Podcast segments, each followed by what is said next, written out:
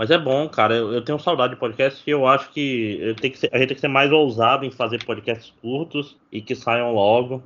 Que a gente consegue fazer um por mês, talvez podcast dois por com mês. menos de duas horas e com menos de seis meses de diferença entre um e outro. Não, e fazer enquanto a gente tem conteúdo novo, bora, né? Uhum. Porque eu fui ver, pra editar e lançar o último podcast, como eu não tive que fazer uma imagem muito complexa, né? Eu levei uma hora, uma hora e meia, saca? Porque Foi, edições- foi o melhor, foi o melhor thumbnail que já teve. E, cara, e é muito verdade, a gente tava completamente perdido no começo daquele podcast, cara. Alguns meses sem gravar, né, mano? É, seis meses. Cara, seis meses exatos sem gravar. A gente já devia estar gravando isso. Não, tá gravando. Você não está entendendo. Aqui, aqui Exato. não se perde nada. Então, Panda, quando você quiser.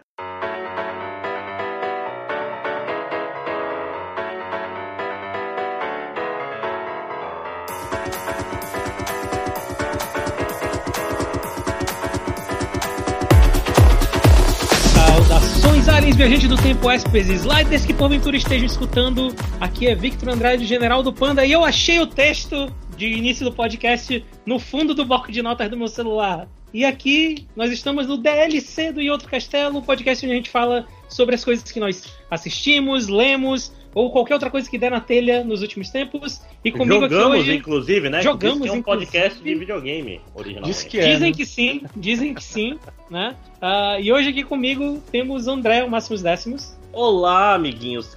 De onde menos se espera, sai um podcast menos de seis meses depois. Quem diria? É. Menos de, tem menos de um mês, eu acho. Mas aí também, né, até sair, vai, vai ser um tempinho. E com a gente aqui também hoje, Eduardo Campos, o Ed. É, eu, eu que estou aqui aproveitando que a gente não usa mais frase feita para poder dizer que eu estou impressionado que o Vitor, ao invés de abrir um episódio velho do podcast, preferiu procurar um bloco de notas antigo. Né? Podia, podia ter mudado, podia fazer uma nova abertura, podia tudo, mas. Podia, mas tudo bem, podia. tudo bem. Sabe qual é a parte boa? É que ninguém entende o que tu fala, cara. Eu acho a É, parte não, mais, mas- mais gostosa do dessa Eu só sei que tem um Esper no meio aí. É. Sliders, talvez? Sliders. Tem uma referência aí, mas, Mas eu acho que eu só entendo o Esper por causa do Magic, então. Possível. É. Bem possível. Mas e aí, vamos lá, amiguinhos. Vamos falar das coisas que a gente tá jogando. Eu queria ser o último da primeira rodada, porque eu tenho três coisas que se encaixam. Então eu queria que vocês falassem primeiro. Tá, eu tenho um Olha jogo. só. Surpreendentemente, dessa vez eu tenho um jogo. Reavivei o meu, meu Rory Rap 4 aqui, o meu controle de arcade, pra jogar um joguinho de luta depois de muito tempo. Opa! Olha aí, rapaz. Eu comprei o Melt Blood Type Lumina na Steam. Já saiu? Já Fuck. saiu. Surpre- me surpreendi porque eu achei um jogo que não tava sem, nem 100 reais, aí resolvi comprá-lo. Reavivar os velhos tempos de Melt Blood pra poder jogar o, o jogo novo na Steam, que agora tem Rollback Netcode, que pra quem não sabe quer dizer que ele tem um bom online, basicamente, resume-se a isso. É, ô, Caralho, eu não sabia que tinha saído. Uma, uma descrição rápida, o rollback netcode, ele tipo assim, ele chuta o que, que tu vai fazer, né? O que é mais óbvio nessa situação, se tu tá defendendo, ah, vou continuar defendendo. E se tu fizer uma coisa diferente, aí ele faz o rollback, que é desfazer. Por quê? Porque isso daí fica menos travoso do que só esperar a ação, né? Tipo, vamos dizer, você tá defendendo, aí tua rede tá ruim. Aí tem um, é, um quarto de segundo que tu estaria defendendo, mas não chegou o pacote, o jogo pro outro, pro adversário ele falar, não, ele continua defendendo. Antigamente, dava aquela piscada, né, do, É, do lag. dava aquele, né? aquele Uhum. blink. É, O, Eu- o legal é, é. que esse é um tipo de código que eles estão querendo expandir agora pra outros tipos de jogo também, né? Sair do jogo de luta também. É, é- funciona muito bem. É surpreendentemente bom. em, em jogo de tiro usam muito, cara. É, pra, pra diminuir o. Porque, tipo assim, ah, o cara deve estar indo pra lá, você ganha o kill, e às vezes no, no jogo do cara não ia ser kill, mas é kill sim. Te fode aí. pra gente que tá fora de, de um bom ciclo de internet, né? De uma internet boa, então, nossa, a diferença é é bem notável. É. cara. Mas, mas é engraçado, eu nunca mais joguei jogo online assim, mais massivo, mas a internet em Manaus ela deu uma melhorada absurda de uma forma estranha, né, cara? É porque, na verdade, foi a passagem da, da net para as atuais, né? Pra- Vivo, pra- pras fibras, Pretinho. é, é. Aí ficou Ah. fibra, melhorou bastante mesmo. É, a net continua uma bosta, provavelmente. Ah, eu não sei, eu consegui sair dessa vida, pretendo nunca mais voltar. É. Sim, Não. a net deve estar uma bosta. Como será que a net tá hoje em dia? Eu testei até o xCloud aí fazendo as coisas e, e funciona. Aqui em Manaus, mas a gente vai chegar nisso aí. É. Bom, então deixa eu explicar o que é o jogo Melt Blood, né? Melt Isso, e- Blood, Blood. E antes Blood. de explicar, é, é engraçado, porque eu cometi um erro quando eu era jovem, que tanto você quanto o Benedict, o Bruno, né? Sempre falavam de Melt Blood, depois falavam de Tsukihime, depois falavam de, de Fate, né? E eu devia ter entrado nesse. Entrado nesse carrossel, nesse caminhão, nesse Naquela trem, época. naquela época, porque hoje em dia eu não, não consigo entrar em Fate. Nesse caminhão de entrada. lixo. Caminhão de lixo. É, Não, eu, eu li, eu li o mangá de Tsukihime, mas é aquela história, o mangá de Tsukihime é o quê? É uma das rotas do jogo. é- é, não, não adianta, né? É complicado. Mas continua, É. Eduardo. Pois é, a maioria das pessoas que, que tem algum tipo de contato com, com o autor, né, que é o Kinoko Nasso, né, do Kinoko Verse, o cara tem seu próprio universo lá, Marvel, muito antes da Marvel, mentira. É, acho que é isso aí, eu não sei, cara, eu saí desse mundo faz um tempo, mas eu vou, eu vou explicar isso daqui a pouco. É, provavelmente a maioria das pessoas conhece através de Fate, né, que é a obra mais famosa dele hoje em dia e tal. É a mais popular é Fate, Fate Stay Night ou Fate alguma outra coisa. Eu particularmente só gosto do Fate Zero porque não é ele que escreve, eu acho que o Nasso, ele é tipo, ele é tipo o Kubotaito dos, do, do- desse universo japonês de simuladores de encontro. Ele sabe criar personagens interessantes, um universo com elementos legais, cenas super foque é, mas ele não exatamente escreve muito bem. Uhum. Então a melhor versão da obra dele pra mim é a que outro cara escreveu. Também pode ser dito isso do Guru Nada, mas eu acho que eu não, não, não vou até lá. É, é, então, pois é, ele, o Fate é o mais popular, né? Fate Stay Night. Mas antes do Fate Stay Night, bem antes do Fate Stay Night, ele tinha outras obras, né? E a, a- porque ele começou, é, que chegou a meu conhecimento, né? Ele teve obras antes, mas enfim. Foi o Tsukihime, que o André falou, né? Que era uma, uma novel, né? Era um simulador de encontro, era um jogo. É um hentai. jogo hentai. É, é um jogo de putaria Uhum. que eu não tinha jogado ainda é, quando eu encontrei o jogo que é baseado nele, que é o Melt Blood, que é um jogo baseado em Tsukihime, mas é um jogo de luta, de porrada 2D, é um anime Sabe- fighter e tal. Eu não sabia que Melt Blood era uma adaptação de. É, inclusive foi o próprio Nasso que, que escreveu o cenário inicial do primeiro Melt Blood. Eu não sei se ele continua fazendo isso. Então você joga com Arcoade, coisas assim? É, e- Arcade, o Chique, tem uma protagonista nova no Melt Blood no antigo, que era a Sion, que eu acho que. Porque, que eu não entendo porque que eles não, não trouxeram ela de volta no jogo novo, mas enfim, se puderam cortar o Mas- Nero Caos, que era o melhor personagem, por que não cortar a protagonista do jogo anterior? É, mas enfim, é, é Arcade, tem o Chique, tem. E, e- é um jogo legal, cara. É um bom jogo de luta. Ele é meio antigo, pra ser honesto. Ele até, até na versão mais nova dele, assim, tu olha assim, um gráfico, tem aquele gráfico meio anime fighter, meio antigo. Mas ele deu uma boa melhorada, ele é um jogo bem legal, ele é gostosinho de jogar, cara. O sistema de combo dele melhorou demais em comparação com como ele era antigamente. Porque eu já não joguei muito da versão anterior, que você escolhia modos. Tipo, ficou muito complicado, aí eu meio que né, não quis jogar muito, não. Mas esse Cara, é bem é, legal, ele é bem consistente, bem gostosinho. Eu acho que a, a velhice dele aparece. Eu sempre, sempre vou achar a roupa da Arcade aqui. Pra quem não conhece, ela é uma vampira, que a roupa dela é uma saia até o joelho e um moletom com gola É, rolê, deram uma, branco. muda- deram uma mudadinha na roupa dela agora, mas ainda é meio. É, Mas é, é- é- é que do ponto de vista de design, é tipo assim, uma pessoa que você encontra na rua. E na verdade ela é uma vampira. Eu nunca vi isso no Japão fora de Tsukihime, É, saca? eu, queria, eu queria ser capaz de defender, mas como eu não sou muito fã da obra, eu, eu concordo contigo, é meio esquisito. Não, não, não, mas eu acho, eu acho até diferente, mas é, é muito engraçado, porque, tipo assim, caralho, ela é a vampira imortal, ela usa a roupa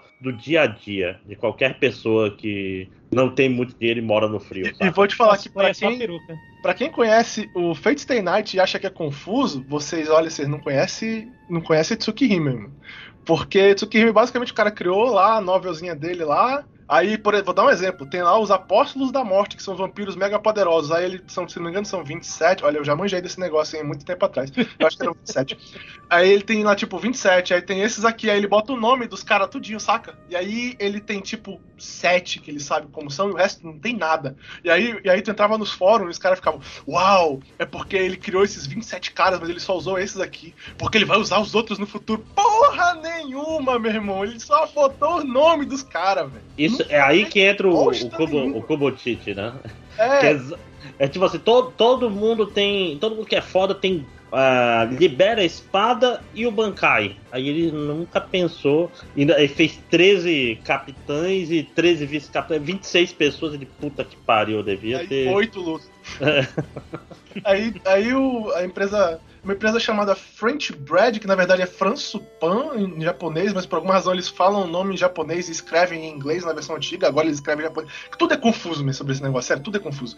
Mas enfim, a empresa French Bread é, resolveu fazer um jogo de luta. Eles que já eram conhecidos por outros jogos anteriores, para quem não conhece também, eles fizeram a série é, Queen of Hearts, que é uma série de jogos de luta que saía a cada ano, igual King of Fighters, só que baseado em Two Heart. Caralho! É, mano, eu sou, eu sou dessa época aí mesmo, eu, já fui muito otaku. Se, aquela, posso... história, se tem, uma, se tem um robô, pode ter jogo de luta. É, é, o juiz diz que pode, então né? Faz sentido. Eu, eu, vou dizer que eu, eu conheci a French Bride com Ragnarok Battle Offline, que era um. Era um beat'em up de Ragnarok e Ragnarok Online. Era mó legal.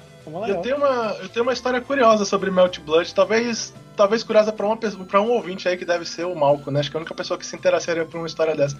Muito tempo atrás, o jogo é de 2002, o primeiro Melt Blood. Muito tempo atrás, lá nessa época aí e tal, no início dos anos 2000. Não sei se vocês já ouviram falar de uma parada chamada Napster, para quem tá ouvindo Nossa. aí, vocês são muito novos muito jovens, mas tinha um outro programa que ele era derivado do Napster, logo que o Napster morreu, que eu não me lembro o nome do programa agora, infelizmente, mas ele foi antes do Emule, pra você ver.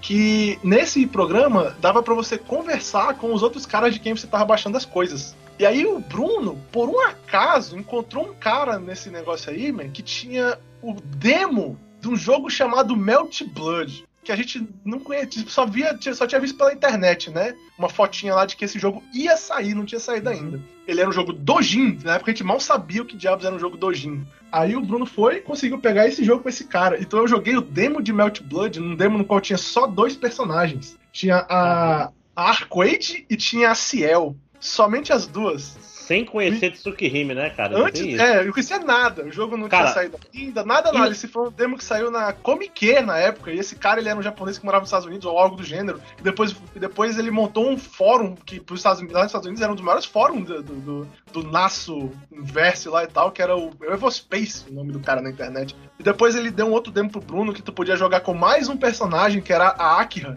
Aí tinha um terceiro personagem no jogo. Tipo assim, bizarramente, eu acho que eu e o Bruno fomos, pelo menos, os, entre os cinco primeiros brasileiros a ter jogado qualquer coisa de Melt Blood. E, e, faz muito sentido, porque se eu lembro corretamente, naquela época o Bruno tava no, na febre do, do Mugen absurda, né? Cara? É, ele baixou o Mugen, programava e, cenários, fazia. E fazia o seu próprio. É, é fazia é. o Mugen dele próprio fechar. Era uma loucura, mesmo. Era uma loucura. A gente, a gente jogava lá e tal, e eu ia embora e o Bruno passava a madrugada acertando coisas no Mugen dele e tal. E aí eu joguei Melt Blood naquela época, cara. Então, tipo assim, eu, eu, eu, chutaria que eu fui provavelmente a segunda pessoa perdendo só pro Bruno jogar esse jogo no Brasil, mas como eu sei que tem outros otakus que conseguem ser mais otakus do que o Bruno, e acredite, isso é difícil pra porra, uhum. talvez eu, eu, vou ser, jogar seguro e dizer que eu fui do top 5 primeiros caras a jogar esse jogo no, no Brasil. No, no, no, norte do Brasil, talvez número 1 e 2, tá? É. Mas enfim, aí só pra fechar mesmo, o Type Lumina em si é um jogo divertido, eu achei legal de jogar ele, o sistema de combo tá bem maciozinho, tá gostoso de jogar, o, o netcodezinho né, no rollback realmente ajuda, e eu fiquei brincando muito tempo no modo de missão, de ficar fazendo os combinhos lá que o jogo dá, que ele não dá aqueles combos bizarros que você vê pro play de jogo de, de, jogo de porrada de, de anime, de anime fighter fazer, saca? Ele não chega naquele nível, uhum. então é um negócio assim que um jogador mediano consegue executar os combos com certo trabalho, mas também uhum. não é esse café com leite que todo mundo acerta tudo de primeira. É divertido. O jogo é, em si é um bom pacote. Eu, eu, se eu lembro direito, ele é um dos primeiros que teve o, o dash no ar na combo, não era isso? Cara, ele é cheio de movimento. Ele, é ele é tipo assim. Ele é muito dash. Eu lembro, eu lembro é... de jogar e apanhar muito de vocês, porque vocês estavam. Tu fazia, lá, tu fazia combo, joga o cara pra cima. O segundo cara que jogava do Brasil. É. Joga aí esse tu... aqui, André. Aí lá vai eu apanho, né? Tipo, que aí dash. Tu pula, aí quando tu tá no ar, tu faz um combo, tu pula de novo, aí tu corre e bate outro combo no final, ainda agarra o cara no final do combo. Mas eles deram uma melhorada nesse, agora tu só pula, acho que no máximo duas vezes, então tá mais light. Hum. Mas é, o sistema de combo ainda é divertido. O jogo é bem divertido. Esse é um jogo para quem gosta de jogo de luta, mas tem que ser jogador de luta de meio hardcore. Porque ele não é. Ele é meio. Ele não é. Ele, tipo assim, ele é muito punitivo, saca? Ele Os tem um story mode pra quem, muito, pra quem viu. Eu não joguei o story mode dele ainda. Mas tem? Não, eu não sei, eu não joguei nada do Story Mode ainda. Não, não parei para mexer com história. Só joguei uns versozinhos pra testar o, o, código, né? O netcode, e joguei uns practice para ver como tá o jogo. Porque eu comprei esse jogo, tipo, anteontem. Eu joguei muito pouco hum, dele. É. Não, que eu digo assim, porque Tsukihime passou no, no Animax no Brasil. Então, Ah, vai ter, vai ter uma Sim. série nova, se eu não me engano, agora, né? vai, vai ter. Pois é, por isso que eles até reavivaram aí. Mas será que eles vão meter o Fate e fazer uma rota diferente? Foda-se. Cara, é uma boa pergunta. Talvez, porque no jogo, como eu disse, pelo menos no Melt Blood, os caras limaram o Neurocosmo, que era um dos personagens mais importantes do Tsukihime em si, saca? Ele era um, Cara. ele, tipo assim, um dos personagens que move a história do Tsukihime, e eles limaram o cara, que é o personagem mais legal do jogo de luta, e botaram outro cara no lugar dele que eu nunca vi na vida. Eu li o mangá, cara, eu não lembro de quase nada, só lembro que o, o menino tinha um poder meio que anulava as coisas. Aí não, ele mata qualquer coisa, inclusive objetos inanimados. É, que era um poder, é um poder muito interessante, inclusive. Eu lembro muito pouco de Tsukihime, só porque eu achei legal. Eu só li o mangá, não joguei o jogo. É, é Tsu- Tsukihime, quando tu vê o. Tipo assim, o, re- como eu falei, tipo Blitz, sabe? quando tu vê o redor da história, ele é cheio de coisa interessante, pô. Os poderes são legais e tal. Tem. tem Começa a ficar meio cagado quando tu começa a ver muito detalhe, tipo minúcia, saca? As conversas são. Tu já fica assim meio. Porque basicamente ele é um jogo hentai, então eu acho que o hentai às vezes atrapalha. É tipo. Sim. É tipo como a Saber, seu Arthur, é uma merda, mas só existe porque é um jogo hentai. É, Vocês né? sabem, né? Que a Saber é o Arthur só porque o jogo é hentai. que Inclusive, sim, que é Fate Stay. Night, né? Cara, Sim, isso sim, que é sim. foda. É, Tem uma e é versão muito- original de Fate, de Fate Stay Night, onde o Arthur era o Arthur, era um homem. Mas como esse é um jogo pornográfico, aí ficou um protagonista homem pra você ser ele e a, a Artúria Se procurar no YouTube, tu Saber. encontra. pra fazer sexo. Não, cara, e isso é foda. Eu acho que o Melt Tem Blood com Tem um episódio Tsukihime aí, de 15 minutos, eu acho. foi, foi tipo um dos precursores desse negócio do, do jogo do jogo hentai que vamos fazer ele deixar de ser hentai e, e transformar em mainstream. É, Que- virar um anime de porrada. É, não, pois é, porque era uma novidade esse negócio que eu não lembro de nenhuma coisa anterior a ele. É, se eu ficou muito, muito atrás, talvez o Bruno até conheça algum, mas eu também não, não, não lembro, pelo menos de cabeça de nenhum antes dele, É. que seja do tipo de porrada. Eu sei que a É, não, Kay- não, eu digo no geral, sei lá, Caralho, Tokyo a gente Mac Memorial, com essa- nada. Eu sei que a, é, a Kay tem alguns, né? Que eram, que eram de putaria e depois saiu a versão anime light e tal, né? Que não era de putaria da Kay. Mas a Kay era simulador de encontro mesmo, não tem nada de É, porrada pois é. assim. Uhum. Mas é, é muito louco, porque virou um negócio meio mais normal, né? Depois. É, hoje em dia é bem mais comum. É porque, é porque tem muita novel, né? De, de putaria que é cheio de coisas assim O- agora. mágicos O e School, o School Days não era um jogo hentai também? Ah, eu não sei. Eu- ele, ele continua meio hentai, então eu não sei. Ah, cara, tá certo, eu tô confundindo, eu tô confundindo com outras coisas. É, sim, School Days era um jogo de putaria muito bizarro. Muito, muito bizarro. você morre na maior parte. Um dos primeiros que você morre na maior parte das rotas, né? É. Uhum. Olha aí, Ele caralho, é, é um tipo O de anime- no final moralidade do anime- escondida no seu E depois- jogo de putaria, né, e depois O na final van- do anime não foi uma coincidência. E depois na vanguarda dos jogos de putaria e a, a aceitação, e eu estou sendo sarcástico sim, é, e depois eles lançaram um jogo novo que era o Cross Day, onde o protagonista era um Ah. cara que fazia crossdressing. E aí tem um final ruim que os caras descobrem que ele é um cara e, e aí eles tratam ele bem. E dá tudo certo. Hum, cara? uhum. Pois é, mas, mas o Stein Gates era, é um- era um jogo hentai também, não? O, o Steingate, eu não sei se ele era hentai, eu, não, eu nunca joguei o Steingate, Steingate pra saber se ele era O, o hentai. Cross Day. Eu acho que era, cara. Eu sei que o Bruno sabe, que o Bruno, o Bruno curte pra porra essa série de jogos, que é uma nunca- série. de- Cara, Stein Gates é, é um, é um anime que eu não consigo passar do terceiro episódio mais de uma vez. não sei porquê, e eu já tentei. O Cross Days não é aquele que alguém colocou uma versão num site de torrent que tu baixava, ele tirava o screenshot da tua tela do computador e upava pra um site. Eu acredito que sim. Eu Olha acho que era ele mesmo. Melhor evitar, amigos. Melhor evitar. Ah, eu, eu tenho alguns pontos aqui pra fazer sobre esse jogo novo. Tem a Saber nesse jogo. Tem a Saber nesse jogo, ela é legal pra porra de jogar, mas é muito estranho ter a Saber no jogo. Lá vou eu de novo, Eduardo Otaku do, do, do nosso verso.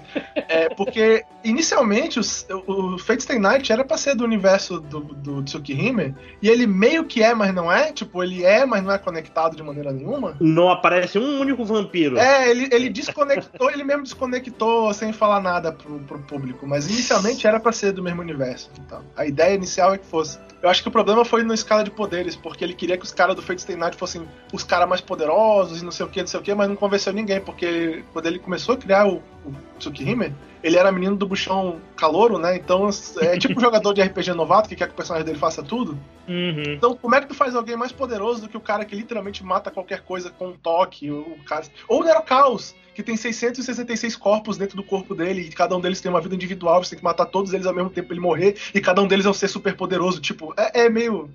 é, sabe? e ele não eu- é nem um dos mais poderosos dos 27 dragões. Ou dos 27, acho- dos 27 vampiros. Nem é um dos mais poderosos. Eu acho muito incrível que eu não lembro nada de Tsukihime ou não tem isso no anime. ou no mangá, desculpa. Porque, caralho, o que, que são essas coisas? Eu, eu não lembro de nada de. Eu só lembro que, que o poder do menino era legal. E olha lá. Ah, mas ah, então tem a Saber, mas aí não tem. Tu falou que não tem a, a Sion, que pra mim é ruim, porque ela era minha main em Melt Blood. E aqui, de acordo com uma das reviews que eu tô vendo no Steam, abro aspas, não tem o gato engraçado. E pra mim isso é um Cara, absurdo. tava todo mundo esperando que eles fossem colocar, mas é muito triste que eles não tenham colocado. É a Necoark, né? É a Neko Ark, não. Mas, mas vocês sabem que a gente tá no, no ano do Senhor de 2021 e o que, que Pode ter, significa, né? É, que significa DLCs. É muito provável que ainda tenha. Triste, Com triste. certeza. Se eu fosse apostar dinheiro, tem sim. É, mas ah, talvez eu ainda pegue, porque eu reformei o meu banheiro esse ano, então parece ser um momento apropriado. Pra cagar. é piada, isso. piada super interna que ninguém entendeu, mas tudo bem. Eu não entendi, é, muito, é interno até pra mim. Como É não? porque o pessoal da comunidade de, de Melt Blood, cara, eram os caras que jogavam no banheiro dos torneios escondido, porque não tinha pra onde, ele- onde eles jogarem o jogo deles antigamente. Ah, eu não sei. Essa época, exist- essa época existiu. É, Panda, Cara, eu, não, maravilhoso. eu não sou da comunidade Belt Blood. Joguei pouco Belt Blood na minha vida, inclusive. Cara, Eu não- falei deve nesse ter- podcast. Deve ter uns 10 anos que eu não jogo Melt Blood, eu acho. É. Mas é, procurem aí Melt Blood Bathroom, vocês vão ver os caras jogando com o laptop no- na privada. É umas coisas maravilhosas. É. É a galera que tá levando a sério a sua jogatina. Acho muito justo. Ninguém Acho tá não fazendo merece. merda, né? É, Hum, desculpa, desculpa. sim. Só, só pra esclarecer, tá? Não é o cara sentado na privada jogando, é tipo. Não, a- é o a- notebook em cima da privada. É, exato. os caras no chão. Tá no chão do banheiro, que é um lugar que não cai nenhum mijo nunca. No chão do banheiro do lugar de evento de. É, porque ninguém erra a mira, ninguém Não, sai. não, de, de evento gamer, que, que é, é um povo conhecido pela sua. Lavar a mão bem. É, não, É. a sua higiene no geral, né? Sua higiene no geral. Isso. É, pra mim, o melhor desse foi o ano que levaram a Katsuki Blitzcamp. Aí tava os caras jogando no Uau. banheiro, e o pessoal, caralho, mas cadê o pessoal do Melt Blood? Aí abrir a cortina da banheira, os caras na banheira jogando. Ah, eu acho Não, não, muito não. legal. Mano, é- é- esse aí é foda, mas eu acho que o BBB era melhor do que ele, ó. Ah, era. E não é o Big Brother Brasil, tá, gente? É o Big Bang Beach. Big Bang Beat. Bom jogo, péssima continuação. Aliás, Panda, é só pra aproveitar aquilo que eu passei no Telegram, mas pra ficar aqui Cara. registrado no podcast, é Dandadan, não é mesmo? É assim que o japoneses estavam É. falando, né? Dandadan. Sim. É, Dandadan. E, porra, só Ótimo. melhora, né? É, Ed, mais alguma coisa de mais Só melhora. Não, não, só é baratinho aí. Quem, quem tiver 93 reais pra jogar fora, ao invés de pagar 300 reais no Metroid que tá pra sair, é legal, uma boa. Esperar, esperar chegar no, no Game Pass. Vamos lá, Panda, puxa um aí. Ah, O meu vai ser mega rápido, porque esse aqui ele não, não tem muito o que falar, na verdade. Mas eu enterrei tanto tempo meu ultima- nos últimos dias jogando ele que eu acho que eu me sinto na obrigação. Ah, no- nesses anos de 2020, o gênero de Battle Royale meio que virou que MMOs eram pra mim em 2000 e pouco, que é o tipo de jogo que eu jogo vários diferentes. Eu tenho, sabe, eu, eu jogo a minha rede, capturo várias coisas diferentes e aí eu acabo não ficando em nenhum por muito tempo. E aí o último que eu joguei recentemente agora foi um chamado Super Animal Royale, Uau! Royale, Super Animal Royale, que ele é um, um Battle Royale, 64 pessoas, só que o esquema dele é que ele é em 2D, ele tem a câmera vista de cima e você joga com bichinhos, com animais, com animais meio SD assim. É, ele E é por cima é, tipo é interessante, Zelda? interessante ver É o, o, o gênero de um jeito diferente, porque Panda, Panda, ele Sim, é por sim. cima, é, é um Zelda, é isso? Um Zelda é, tradição. pode-se dizer que sim, a, a- a tipo de câmera é, é parecido com, com o que seria um Zelda. Imagina uma folha 4, tu pega, sei lá, o. Tu quebra a ponta do teu lápis e tu coloca no meio. Esse é o teu personagem no, no- na tua tela. Então ele tem umas diferenças de jogar um Battle Royale normal de 3D, de, por exemplo, não, algo que não acontece nele é tu tá andando do nada, tu toma um tiro do nada e tu morre. Porque pra, tu, pra alguém te ver, tu vai ver essa pessoa também. Porque a tua, a tua visão é da tela inteira. Quer dizer que Só o cara que, tem um que- computador melhor e consegue ver mais longe não tem vantagem. Não tem vantagem, exato.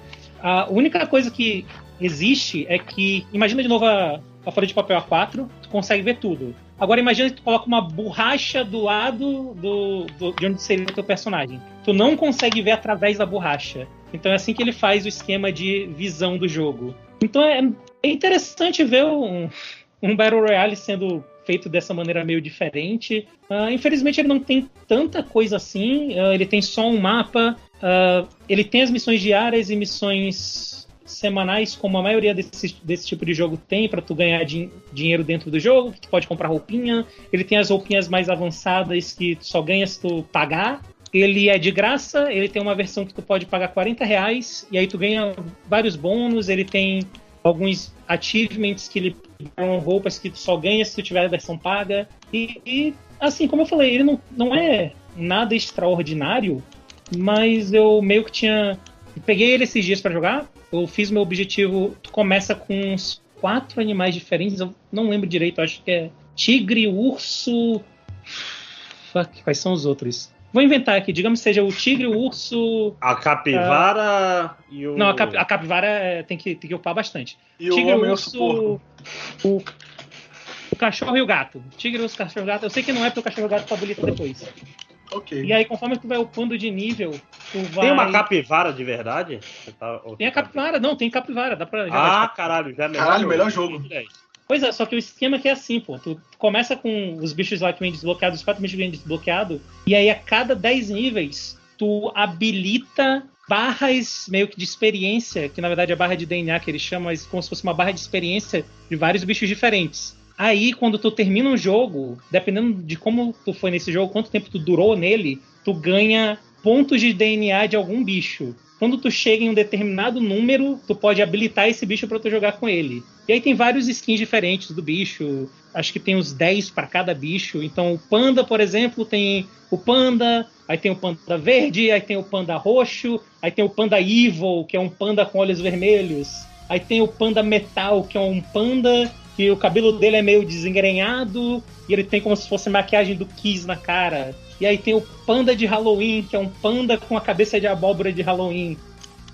E aí, meio que nesse meio tempo, eu, eu tinha feito o meu objetivo de habilitar o panda, óbvio, né? Porque, né? Me pergunto o- por quê, né? né? Ah, e o panda tinha que chegar no nível 30 do jogo para poder habilitar ele. E aí eu consegui habilitar ele, então eu meio que tô sem objetivo agora, é possível que eu pare de jogar. Daqui a pouco. Mas foi- foram uns dias aí divertidos que eu tive jogando esse jogo. Ah, como eu falei, ele tira esse estresse do caralho, eu morri do nada e tal. E eu demorei um pouco pra com- conseguir com- começar a matar caras no jogo, me acostumar com os controles. Mas depois eu me acostumei, dual stick, atira em um botão, tu controla um, um botão, tu controla o uma um analógico tu controla o personagem, outro analógico tu, tu controla onde tu vai atirar, tua mira. E foi, foi legal, foi divertido, foi um tempo legal. Eu joguei com algumas pessoas. O jogo ele não é pesado, então ele roda em quase qualquer coisa, inclusive tem pra Switch. Inclusive, ele tem um negócio que eu acho que eu não tinha visto ainda. Tu pode usar a tua conta que tu fez no computador para jogar no Switch e vice-versa. Só que tu não, não tem crossplay, eu acredito, entre as duas plataformas. Então é meio estranho, porque no computador eu jogo com o nick da Steam. No Switch eu jogo com o nick do, do Switch, da minha conta do Switch. E toda vez que eu habilito algo no computador, quando eu abro o jogo no Switch, aparece lá, ah, você habilitou coisa tal, tal, tal, e vice-versa. Então é como se fosse fossem Dois duas contas usuários na diferentes. mesma conta, né? É. Pois é, é dois usuários diferentes e as coisas vão habilitando ao mesmo tempo nos dois. Só que eu não posso jogar com a, com a pessoa na plataforma diferente. É meio esquisito, eu não tinha visto isso antes, então achei curioso. Mas é, é um joguinho divertido, sei lá, parece legal de, é legal de jogar em grupo, assim, quatro pessoas, jogar de squad. É, o que eu achei, o que eu achei que eu tiro mais dessa, dessa conversa toda é que esse jogo é legal porque tem uma capivara Sim. e que o panda realmente tem complexo de brasileiro aí de ficar dizendo que a maquiagem parece com a do Kiss ao invés de falar que parece com a dos secos e molhados. Ah, fuck! Que, é, que é o Kiss que deu Porra. certo, né? Não, Ok, é, não, tá, tá- tá certo, tá certo, tá certo. Vacilo aqui Complexo de virar lata do panda. hein? né? É, Ca- Isso, isso é pra qual- quais plataformas, Panda? Isso é pra Switch? Ah, pra... Acho que ele saiu pra. Hum, eu- quero dizer pra tudo, eu não tenho certeza se ele saiu pra PlayStation, mas ele saiu pra Switch, ele tem na Steam, ele tem no Xbox, ele é de graça. Ele tem pra celular? Bom ponto, ele não tem pra celular, eu acho. Mas poderia ter, cara, ele não é um jogo pesado. E foi por Pois isso é, que eu porque- a pe- porque- peguei ele pra jogar. A descrição parece muito um, um jogo que seria um free to play pra celular com gacha pra foder todo mundo, sabe? Nem me fale, engate. eu me livre, gacha. Ok. Mais alguma coisa, Panda? Qual é o nome mesmo? Só pra eu. Super Animal Royale. Super Animal Royal. Caralho, parece muito um, um sabor radical de gelatina. Acho, bom. Caralho. Mas beleza. Super Paw Royal Animal. Um bom jogo. Tem, alguém tem mais algum jogo? Porque eu vou falar de três jogos seguidos porque é, é difícil não, não unir eles numa, numa coisa só. Eu só vou comentar super rápido, posso? Ah, Pode, eu, claro. Que eu não tenho falado na- no podcast sobre o Genshin Impact mais, que eu já tinha dito que é um jogo gacha que eu não quero ficar promovendo muito, mas eu queria só fazer um comentário rápido sobre uma coisa interessante que aconteceu nos últimos dias, que foi quase o apocalipse do Genshin Impact, não sei se vocês ficaram Ah, sabendo, que sim. teve o aniversário do jogo e, e tava todo mundo na expectativa de ganhar, tipo assim, cinco estrelas de graça e coisa do gênero, e aí a empresa deu 10 desejos pras pessoas, e o pessoal ficou muito, muito puto, porque o jogo já vinha tendo problemas antigos, saca? Que o pessoal já vinha reclamando, e meio que foi assim, a gota d'água, e o pessoal Uhum. foi à loucura e pirou com a empresa. Aí eles fizeram um review bomb no jogo, que ele foi de 4 e 4.6 foi pra tipo 1.8 na, na, na Play Store lá e tal. E depois, por alguma razão, que só- esse é o ponto que eu acho mais interessante. Os fãs de Genshin Impact enlouqueceram e começaram a fazer review bomb em jogos que Eu não tinham nada a ver com a Mihoyo. tipo, tu entrava lá no Dragalha Lost, Google lá, tava lá, Classroom. uma Google estrela no Classroom. Dragalha Lost, aí o cara dizendo lá, ah, os, os rewards de aniversário do, do Genshin Impact são uma merda. What? Como? O quê? É porque Cara- eles querem, eles querem, tipo, não, não quer deixar assim um Genshin mal, né? Eles amam muito o Genshin. Não, cara, mas eles, tipo, eles deram review bomb em Genshin, depois foram dar review bomb nas outras coisas que não tinham nada a ver. Não, pois eles é. pelo caminho. É porque, tipo assim, você faz review bob só em Genshin, o Genshin vai virar um jogo ruim e, e vai acabar. Eles não querem, na verdade, eles querem que o Genshin seja o melhor jogo. É o jogo que eles mais amam, entendeu? É muito louco, porque é o review bomb de amor, né? Eles fizeram o Genshin e como o Genshin caiu nos rankings, todos os outros jogos têm que baixar também. É isso. É, basicamente. Então, comunidade de Genshin Impact não é nada tóxica, nem um pouquinho, não. Nem um pouco. Eu Eu mandei pra você a, a imagem da pode- capivara. Pode continuar o- a- após a punheta aí, André, que É, é só, eu, é só isso mesmo. estou jogando aqui o, o Ori, Ori da, da Florestinha, inclusive. Caralho, a Eu vou-. Né? mas, vou, mas então, é, Panda, você ia falar mais uma coisinha, não ia? Eu tenho. Eu, eu vou segurar um pouco, porque eu não sei se eu vou falar. E se eu falar, talvez seja melhor ficar pro final, porque não tem como falar sem dar alguns spoilers. Ah, tudo bem. Então eu vou fazer uma sessão longa minha, espero que Uhum. é, me, me ouça paz, que é a sessão do demo. Sessão do capiroto, sessão do demo, por quê? Porque são três demos que eu quero falar. A primeira demo que eu quero falar é a demo de Delta Run, né, que é o capítulo 2 de Delta Run. Toby Fox, o que, que você está fazendo? Delta Run, para quem não sabe, é a continuação de, de Undertale, né? E, e o Toby Fox é maluco. Esse cara não, não bate bem. Ele Ouvimos liberou. aqui, ouvimos aqui, senhor ouvinte, a reação de um mega fã de Undertale querendo questionar a afirmação de que Deltarune é a continuação de Undertale. É uma continuação. É uma continuação, com certeza, mas. Inclusive, talvez spoilers, Panda. Não sei se você jogou. Ah, não, eu joguei. Inclusive, é outro jogo que eu não sabia se eu ia falar, justamente porque é difícil falar sem dar spoiler, cara. Ah, não, bora, bora. Então quem tá ouvindo, saiba. Vou, eu, não, eu não vou falar tanto da história, na verdade. Eu vou falar do sentimento, porque é sobre isso, né? No fim das contas, uh, Delta Run, pra quem não lembra do capítulo 1, Toby Fox fez o Undertale, aí ele foi, foi um cara hipster maluco e soltou o primeiro capítulo de Delta Run. E esse capítulo é o quê? É umas duas horas de jogo. Ah, É curtinho, uma é demo curtinho. longa. É curtinho, mas Undertale normal tinha 5, 6 horas. Sim, então, sim, sim. ele lançou um terço do primeiro jogo dele de graça. Aí agora ele lançou a- o capítulo 2, que leva umas 3 horas. Ou seja, de graça, eu joguei o mesmo que eu joguei de Undertale, basicamente, em uma run. Né? É, inclusive, Panda, não sei se tu fez o mesmo que eu fiz, Hum. que foi começar o Delta Run do capítulo 1 de novo, pra lembrar, porque faz tempo, né? Foi o que, 2018? Então, é, foi 2018, eu só joguei o Deltarune mesmo no, em 2019, quando ele saiu pro Switch. Quando eu joguei agora, é porque ele lan- lançou assim meio do nada, né? Foi um dia ele virou, opa, dois dias, daqui a dois dias eu vou lançar aí o capítulo 2. Eu, caralho, que porra! E foi só pra PC e eu não tinha ideia de quanto tempo ia demorar pra ele lançar no Switch. Aí eu acabei jogando direto dois sem ter jogado um, porque eu tava. Opa, bicho, eu deletei o Twitter do, do meu celular. Essas putaria que fã tem, né? De caralho, não quero tomar spoiler. Sim, não, eu, eu, eu baixei. Aí quando eu ia jogar, eu sou um rapaz ocupado, né? Aí teve a Nintendo Direct, aí saiu no Switch e foi maravilhoso. É o jogo perfeito pra jogar no Switch, cara. É bom, é bom. Né? O único problema de jogar no Switch é porque o Switch é um, um console ruim se tu quer controlar o seu personagem pra fazer qualquer coisa, em qualquer jogo, né? tipo assim, ele é um. Ele. Caralho, Nintendo, é ruim de controlar as coisas no Switch. Tu usa o analógico, seus dedões vão doer. Ah, Se eu, você.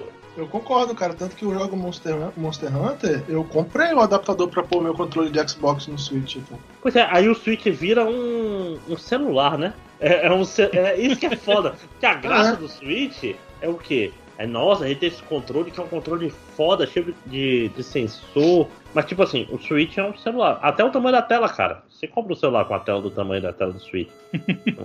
da Xi- Xiaomi, né? Sei lá como é que fala. É, cara, é isso, mas não é sobre isso, né? Voltando pro Delta Run. Eu, eu uso, por exemplo, eu uso um, um, um, um Joy-Con, entre aspas, da Rory aí, que ele não tem nenhuma função, mas ele tem o, o, croi- o como é que é o nome? Crosspad? Que é a Uhum. cruzinha. Uhum. Ah, Então, nossa, diferença demais, cara. Porra, maravilhoso. Tipo assim, usar, usar botão pra direcional. Se for pra usar botão como direcional, vai jogar no teclado. Que aí no É. teclado você dá pra tirar uma onda. É meio estranho mesmo esse direcional digital. Aham. Sim. Pois é. Mas o Delta Run. Delta Run é, é uma história em outro mundo com personagens familiares. né? Uhum. Personagens de Undertale e tal. E um sistema de batalha relativamente familiar. Que ainda tem a questão de spare. De, de tu não lutar e tal, e etc. Mas ele, ele mesmo ele fala assim: não, não se preocupa tanto com, com questão de, de é, run genocida, run pacifista, que tinha, era muito prevalente no Undertale. Né? Continue. Não, mas é. Proceed. Ele, ele- ele literalmente fala isso, apesar de ele ter feito, Sim, porque, inclusive no, no Delta Run capítulo 1, é difícil você, ser pacifista porque você tem um personagem que você não controla no seu grupo que mata qualquer personagem se tu vacilar. Você tem que gastar uma ação pra avisar, olha, fulano é doida, a Suzy, Suzy é Uhum. doida, esquive. Mas não é sobre isso. É duas coisas que eu quero falar. A jogabilidade, eu acho que a jogabilidade em, em times ainda não tá bem acertada, que eu achei o jogo meio fácil, no geral. Undertale era muito desafiante, cara, muito desafiante. Uhum. E eu, e, e aquela história de tu ficar. Como, como ele tinha aquele esquema de, de inventário fechado, você tinha que. Quais tipos de cura você ia ter e não sei o que. Nesse jogo não, nesse jogo raramente eu usei. Eu usei itens, por quê? Porque se tem um jogo que tem uma party e essa party tem um, um mago de cura, minha, meu reflexo de RPGista é o quê? Todo meu MP é pra Esmaga o mago de cura. é, exatamente. Não, e, e entra naturalmente. Mas funciona bem. Perto do final desse capítulo 2, começa a ter umas lutas mais interessantes. Mas nada no nível do, do Undertale 1. Mas a história é fantástica, cara. A Nossa. história é muito gostosa. Meu Deus, os personagens são muito bons. Porque o Undertale 1, ele tinha uma qualidade e um problema que ele tem esse esquema Zelda, né? Ou o esquema do Earthbound, obviamente. Que é o personagem principal não fala, né? Uhum. Quando o personagem principal não fala, o cara que escreve ele tem um trabalho dobrado. Porque ele tem que fazer os outros personagens falarem pelo personagem E, principal. idealmente, ele tem o trabalho dobrado, né? Muitas vezes o pessoal usa de desculpa pra não dar- se dar o trabalho de fazer nada com. Ou, ou os caras principal. escrevem benzão, que nem foi no Persona lá e tal, e faz um outro cara que é tipo o protagonista, mas que não é o protagonista e ele fala pelo protagonista. Uhum. É outra saída também. Mas qual persona é esse? Desculpa. Eu joguei, eu joguei assim no 4, né? Não posso falar muito do 5, não. Mas o 4 é bem assim. Peraí, mas quem, só pra me lembrar, quem o é Yosuke, a pessoa- o Yosuke é o Ah, protagonista Yosuke que não é é o protagonista. Na verdade, inclusive você pode falar no, no 4 que só não dá por causa da- das relações pessoais que daria pra fazer aquela coisa, ah, na verdade o personagem principal não existe. Uhum. Ele É, O, o, no 5, o Joker é mais importante pra É, história. não, não. O Joker ele é um personagem no 5, né? Ele tem um. Tu sente que ele tem uma personalidade ali, pelo menos. Não, inclusive que ele muda do Joker normal pro Joker ladrão de corações, ele vira mais gaiato e etc. Mas o personagem principal. Mas tudo bem, não é O sobre isso. Joker Lula. Porque, tipo assim, essa é a questão. Tu pega no Zelda, o- por que, que o Zelda tem que ter uma Navi, tem que ter um- uma Midna? Uhum. Porque o personagem principal não fala, você tem que ter alguma pessoa pra reagir ao mundo e pra conversar com as pessoas. Senão o diálogo fica difícil. No Undertale não tinha, né? Então no Undertale era, era muito mais pessoal sobre o personagem. Agora não, agora é sobre relacionamentos entre personagens. Por quê? Porque a, você vai ter a Suzy, que vai estar boa parte no. que é uma personagem fantástica. Caralho, eu gosto pra caralho da Suzy. É um bully dos anos 80, 100%. Ah, você tem o. Ra- É, é impressionante, é impressionante. Mini spoiler, gente, desculpa. Quem, quem veio aqui não, não, não veio esperando não- nenhum spoiler, né? Eu, eu imagino. Então, mini, mini, mini, mini spoiler de My Hero Academia.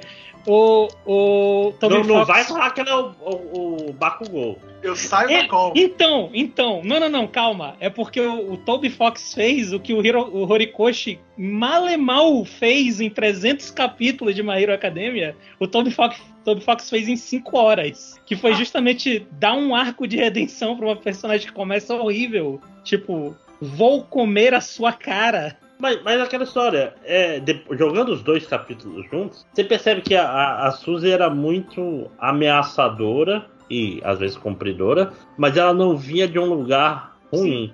Diferente do Bakugou, que a gente é obrigado a falar do Bakugou agora, Eu, queria- que eu ele, que queria- ele é um nazista, porra. É, Eu, eu queria lembrar a todas as pessoas que estão que são fãs do Bakugou no mundo que o Bakugou disse: Uau, você não tem poderes, você devia cometer suicídio. Uhum, uhum. Ele é um nazista naquele mundo, né, cara? É- é- Essa foi meio que a minha comparação injusta. A minha comparação mais justa seria com o Inosuke, mas eu achei que seria mais engraçado fazer a comparação com o Bakugo.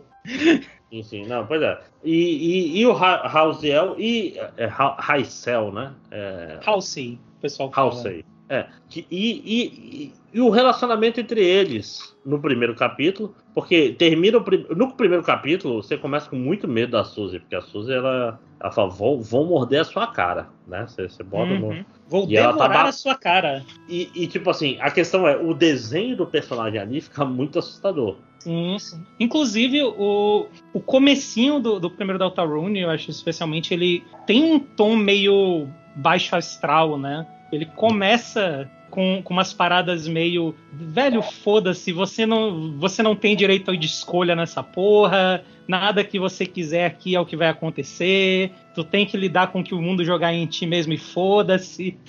Então ele tem meio que essa vibe no começo, né? E só com o tempo mesmo, passando tempo com os personagens, conhecendo eles, eles se conhecendo entre si, que começa a se tornar algo mais convidativo. Ah, não, e eles vão gerando uma- um relacionamento entre eles, cara. Que, é, que é a grande diferença. E, e no segundo capítulo, porque a gente tem o Lancer ainda nessa história, né? Tem é um o lance. Lucifer, que é amigo do Lancer. O Lancer é meio que o, sei lá, o Sans desse, dessa nova coisa, só que é um Lance mais garoto, né? Você não consegue ficar com raiva dele, porque ele é bobo demais, né? É um Sans misturado com Papyrus, que não aparece por maldade do, É o, é, o, é o Kirishima da história. Sim, sim. E, e, e na segunda, na no segundo capítulo, ele faz uma coisa muito inteligente que é o quê? É expandir o roster de, de personagens. né? Uhum. É focar na Noelle, é focar no, no Bird, né? É focar Birdley. na Queen. Birdley, isso.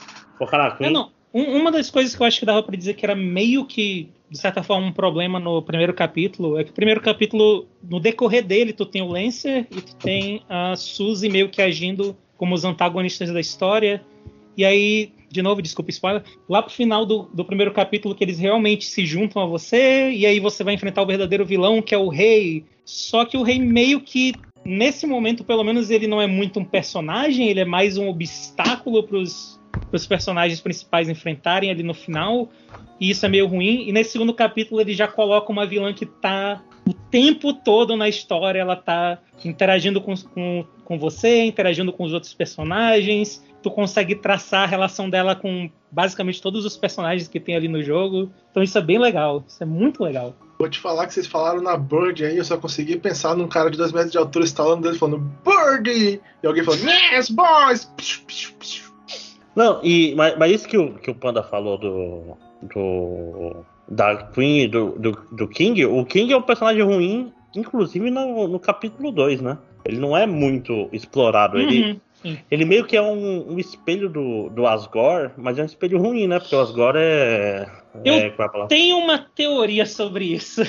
Eu tenho uma teoria, mas a gente pode deixar pra falar no final, se for o caso. Sim, sim, sim, com certeza. É, mais alguma coisa. É, Panda, por que, que você não queria falar sobre Delta Run?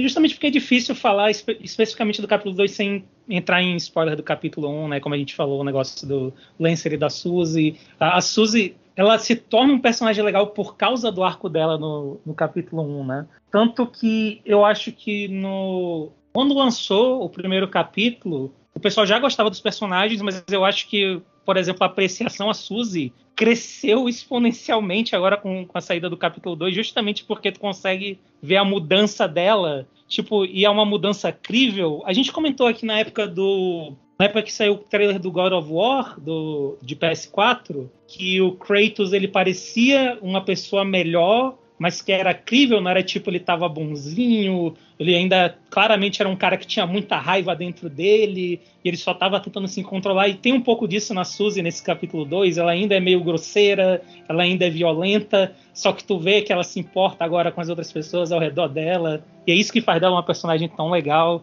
Não, e, Então- e a Suzy, ela tem aquele espírito bully de filme dos anos 80, saca? Uhum, sim, sim, sim. Só que agora ela faz parte do, do grupo dos moleques do filme e, e ela quer parar de ser bully. Isso é bom, né, cara? Uhum, sim, sim. Mas e ao mesmo tempo tem, tem toda a questão dela com a Noelle, cara, que eu acho que foi, Nossa, foi muito, muito, muito Quando- legal. quando acabou o primeiro capítulo, eu lembro que, eu, que uma das coisas que eu fiquei pensando, cara, tem que ter mais da Noélia no segundo capítulo, e teve! Não, não, Tob, Toby Fox não, não vacila, né? Não, não. As piadas também estão ótimas, a escrita desse jogo tá ótima. Ah, e as piadas tanto em escrita, timing, o, o trabalho que eles fazem com o sprite para fazer piada que seria o, o pastelão, né? O equivalente a um pastelão num desenho ou num filme. Tudo excelente, excelente, excelente. Uhum. Mas sabe onde eles estão vacilando, Panda? Hum. Comparado com Undertale, porque não tem como não comparar com Undertale, eu acho que Undertale era um jogo com vilões mais memoráveis até agora. Porque, porque tipo assim, o, o Delta Run deveria ser duas. Qual é a palavra que eu procuro? Duas dungeons, né, de Undertale, pelo, pela ideia. Só que ele é tão mais longo Uhum. que, tipo assim, tu fica, caralho, tem poucos vilões marcantes nesse inteirinho, vamos dizer assim. Até os, os inimigos. Tá, tá, tá um pouco mais esticado, talvez, pelo. pelo É, por, por estilo tá do sendo, jogo. é, por tá sendo lançado em capítulo, né? Ele tem essa, tem esse negócio que é um problema e, e talvez também seja algo que vá se tornar uma força daqui pro final do jogo, que é Sim. ele não, como ele tá dividido em capítulos, ele tem esse problema realmente ele não ter um grande vilão até agora. Tem uma uma pista de talvez um grande vilão que seria o tal do, do cavaleiro, né, que eles comentam no... Não, não, sim, não, mas eu não digo nem só grande vilão, eu digo de, de vilões memoráveis sem ser o, fi- o vilão final do capítulo, saca? Uhum. Tipo assim, ah, você luta com, com a Undine, com Metatron, Ah, sim, sim. sim. com, com fucking Papyrus, saca? É- Os únicos que tem é tipo. Seria tipo a Suzy e o Lancer do primeiro, e nesse segundo acho que seria a rainha mesmo, né? Não- Rainha não e aquele cara que era. Nos dois tem aquele cara que era. Ah. O cara que faz puzzle, dele. Sim. O Rules Card. Carta de regras. Uhum. Sim. É um, um ótimo nome, né? Aham. Então, realmente, é, isso é realmente um problema. Ah, eu acho que, o- em contrapartida, o que isso vai talvez dar alguma força aí seja justamente o negócio dos personagens que eu acho que, pelo tempo que a gente, que a gente vai passar com. Pelo menos com o pessoal principal ali, eu acho que daqui pro final o- a comunidade já vai estar bem, bem, bem, bem apegada a eles, né? Agora a gente Ah, saber quando vão sair aí os últimos sete capítulos, os últimos cinco capítulos, né? Eu espero que os próximos três. Tudo indica, né? Que vai ser um jogo só. Né? Uhum. Eu acho justo. Tipo, caralho, ganhe dinheiro. Deixa Sim. eu. Eu quero te dar dinheiro, filho da puta. Inclusive, reza a lenda que o capítulo 2 era pra ser pago, e aí ele olhou e ele, ah, quer saber, esse ano foi uma merda. aqui, pessoal, para vocês, tomara que uma de vocês fique um pouquinho melhor. Cara, não, e com certeza. Eita, ah, tão longe. É, e com certeza o. A placa procura. O Toby Fox é, recebeu o dinheiro da Nintendo, por exemplo, para para ele sair junto com essa, é, para ser lançado junto com essa Direct. Mesmo, mesmo tendo saído uns dias antes para PC, saca? Eu não tenho nenhuma dúvida. Eu tive um pouco essa impressão também, porque foi muito, muito rápido, né, cara? É, foi, foi. Outra vez levou um semana, ano. Né? Levou um ano para sair da outra vez. É, ele tava pronto pra Switch e se bobear, a Nintendo que atrasou pra, uhum, pra botar pra junto com a Direct. E fazer a, a cara da Nintendo, inclusive. sim, sim. É? Mas ó, Delta Run, se você tem um Switch, vai jogar essa porra, cara. Joga os dois capítulos. Você não tem absolutamente nenhuma razão para não fazer isso. É um jogo do caralho. É um jogo realmente muito bom.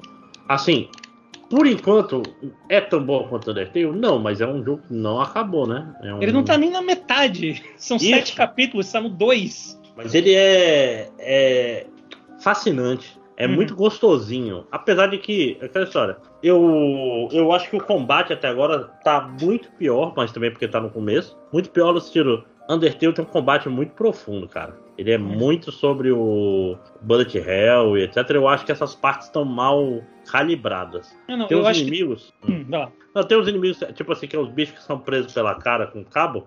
Uhum. Eles têm uns ataques fáceis e uns ataques que são impossíveis de, de, de esquivar. Ele não tá como, como você tem um time grande, tem magia de cura, ele tá mais relaxado no, no design dos combates, vamos dizer assim. Eu, não, eu não, não, totalmente discordo, não. Eu, e, e, eu, eu, assim, dá, dá pra ver que deu uma melhorada já do primeiro capítulo pro segundo. Já teve algumas coisas que melhoraram bastante no combate, eu achei. Mas ainda, eu acho que ele ainda tá meio ainda perdido mesmo o que fazer com três personagens. É, isso. E, e, tipo assim, os, os personagens não são mais puzzles no Act. É muito mais sobre é, fazer a mesma ação várias vezes até. O mais longe que vai é aqueles caras coloridos, né? Tem uma. Os robozinhos? Assim, é, não, não, é os, os, faxineiros. Que pode esquentar ou pode ah, esfriar. Aí tem que deixar hum. todos na mesma cor. Olha o spoiler aí. Esse é, esse é maneiro, esse é maneiro, é. esse é maneiro. Pois é, esse é o mais longe que vai. Eu esperava uhum. mais disso, sacou? Porque agora é um jogo de, de equipes. Mas é aquela história, tá no começo do, da parada, não dá para cobrar muito do, do Toby Fox, porque foi Valeu de graça, sabe? cada vintém. Tá, tá no é? capítulo 2 de 7, né? Agora é só torcer pra Square não precisar dele pra próxima continuação de Chrono Trigger. é, do, é, dois, é dois de 5 só, tal qual o Xenogears também. 2 de 7, pô. Tu viu a, o menu lá inicial? Tem um espaço pra 7 capítulos. Tem, é? Eu achava Tem. que eu já faltava 3 capítulos. Sério. Então, a, o que o pessoal diz é que o capítulo 3, 4 e 5 vão sair juntos da próxima vez. Uhum. Mas se tu olhar lá no menu inicial, tem lá espaço para sete capítulos. Ah, que bom, cara. Então, né, bastante coisa aí para esperar. Acho justo. Uhum. Nunca critiquei. Oh,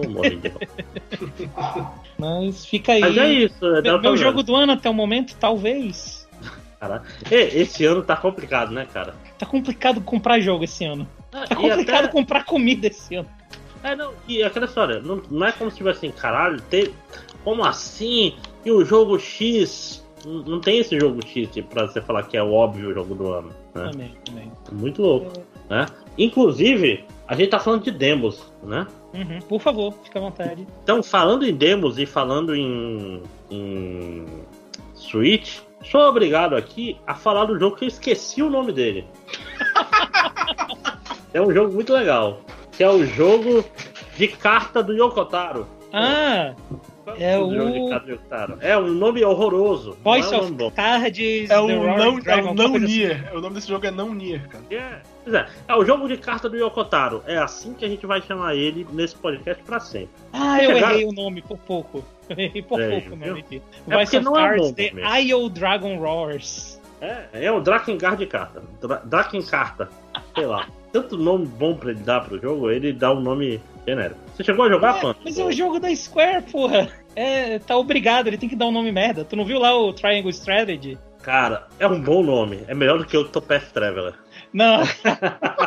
Octopath ah, Traveler é um nome ruim. Pra caralho. Tô, Olha, eu, eu, culpo, eu culpo todo mundo que fala mal dos títulos de, de Kingdom Hearts, porque a Square tacou, foda-se, agora ela dá o. Qual é o nome do projeto? É jogo de carta, jogo de carta! Verão que vem, esse é o nome final, foda-se.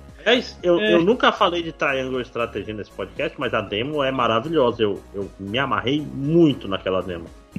Estou 100% no hype desse jogo. Se ele sair esse ano, vai ser meu jogo do ano, provavelmente. Né? Mas não é sobre ele que a gente tá falando. A gente tá falando sobre outro candidato ao jogo do ano, não, mentira.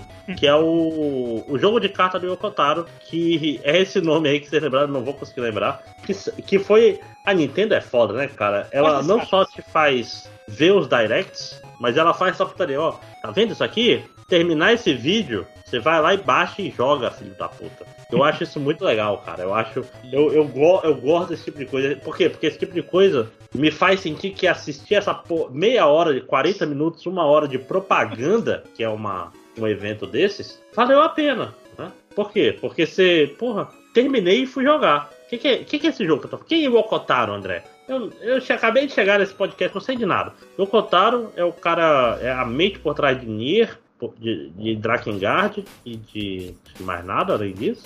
Nada de importante foi perdido. Nada de importante. Né? É o, cara, é o cara que tem umas ideias muito loucas de gameplay. É o cara do, do jogo de celular que não é jogo, não lembro mais o nome daquela porra.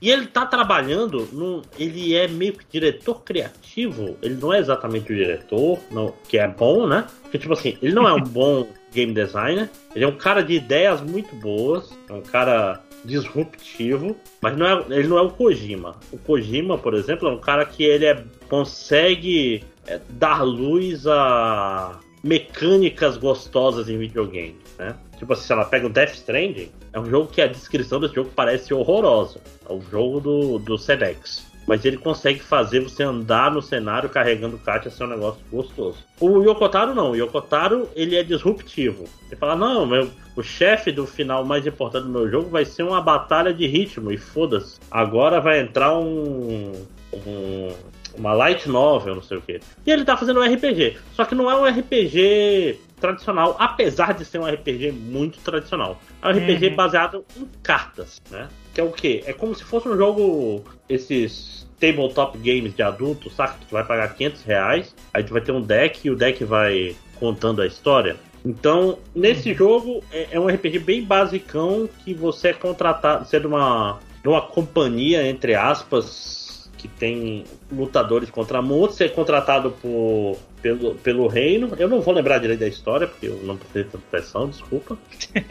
você tem que ir para uma dungeon. E é tudo com carta, cara. Então o, o, mapa é um monte de carta acontecendo, você vai virando as cartas. Você vai no combate, você usa a carta, você, cada personagem tem um deck. E é tudo super básico. O que, que ele tem de interessante? Ele tem, por exemplo, você conversa com NPCs, você pode fazer submissões para NPCs para liberar a carta dele na, no collection, que é tipo assim, você vai ler uma descrição sobre o personagem e atrás da carta do personagem vai ter outra história que não mostraram pra gente porque é uma demo, né? Ou seja, ele vai ter uma lore escondida e muito expandida é, em todo mundo que vai além do básico. Mas a questão é, é um jogo, é um RPG muito gostosinho, apesar de muito simples, né? É difícil jogar o esquema de batalha porque ele é tipo a primeira dungeon de um RPG. Então. Mas eu, eu fiz umas três horas, eu grindei, naturalmente, inclusive. Estou, me sinto sujo, né?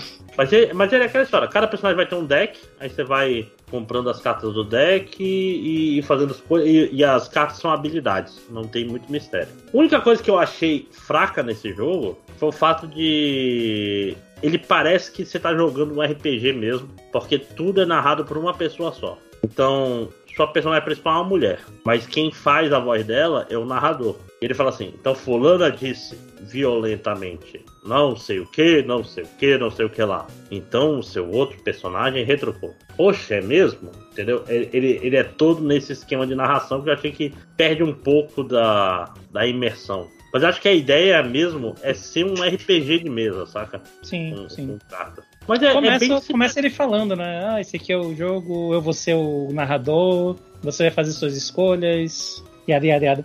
É, é como se realmente estivesse sentando para jogar um RPG com, uhum. com, alguém. Eu e a única coisa... esperar... Hum, é, assim, além de ser um jogo chibatinha, o que eu espero, e é o que onde eu vou me decepcionar, vai ser no fato de ser um jogo do Yokotaro e eu tô esperando essa história me pegar no contrapé. E aí que eu tô errando. Né? Hum. Que eu ia falar, mal, mal, posso esperar para terminar o jogo e no final, sei lá. É, você você mata o dragão e aí no final é você matando alguém no ritual satânico na mesa de RPG. Alguma é, coisa assim. Não, pois é, eu quero, eu quero. Tipo assim, o Yokotaro, a gente pode falar de muitas coisas. Tipo assim, ah, ele, ele pega a ideia retardada e ele leva ela mais a sério do que a. Vamos dizer, do que a feasibility. Ou, ou tipo assim, essa ideia é ruim, Yokotaro, foda-se, eu vou botar porque ela é muito louca. Né? Ele, ele é esse cara. Mas nesse jogo, eu espero muito que ele tem algo de diferente, ele vai ter alguma coisa interessante na história, que é onde o Yokotaro brilha, né? Se ele fizer uhum. um jogo que não tem graça nenhuma na história, eu vou ficar, porra, Yokotaro, por quê? O que, que está acontecendo? Né? Mas é isso. É, mais alguma coisa sobre o, o jogo de carta de Yokotaro? Eu gosto muito da apresentação dele. Sim, ele é muito bonito. Ele é, é, muito bonito. É desenhado pelo, pela artista que fez o, o, o design do, do Drakengard. Uhum. E é a música é do. É do cara. Um dos caras do Nier, né? Uhum. Que, cara, eu nunca vou esquecer. Tem um. Tem, tem um, um canal no YouTube, não vou lembrar o nome dele agora, que é tipo assim, criadores japoneses mostrando o seu dia a dia, onde eles vão jantar e etc, né? Não sei como. Que é muito, muito maneiro. Ele tem um Yokotaro, né? E ele passa, obviamente, todo o negócio com. Com a, máscara. com a máscara de Emil.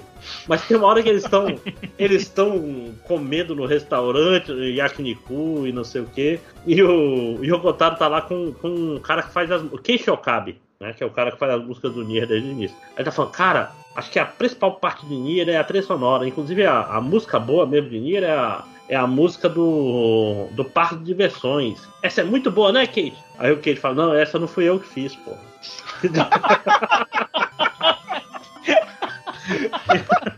Isso cara, é mais é muito... que eu já ouvi na minha vida. É, é, maravilhoso, cara. É o pô, Toco Toco TV, eu acho. É, acho que é esse o nome. É maravilhoso, cara. É, é, é mangaka fudido, Yoshitaka Mano, é, é o cara lá do Team Ninja. É sempre esses caras fora japoneses dando entrevista, tipo, mostrando onde eles passam dia a dia, saca? Mostrando Toco Toco TV, maravilhoso. Recomendo demais, né? Mais alguma coisa sobre o, a demo, a, é o canal Archipel no, no, YouTube. É maravilhoso, cara. Pra quem, pra quem é, é pau no cu que gosta de Japão, maravilhoso. Tem lá o, o cara que faz Yakuza, andando por o Kabukicho, tem, cara, é, é essas paradas, sacou? É... Tem mais alguma coisa para falar sobre o, o, jogo de cartas do Yokotaro que tem demo pro Switch, ou, ou Panda? Não, eu não joguei muito não, mas. Eu não sei se eu não joguei muito. Não, eu sei porque eu não joguei. Eu não joguei muito porque foi mais ou menos na época do, do Deltarune e eu fiquei assim. a minha cena. Eu assisti umas 20, uns 20 playthroughs de Deltarune depois de jogar.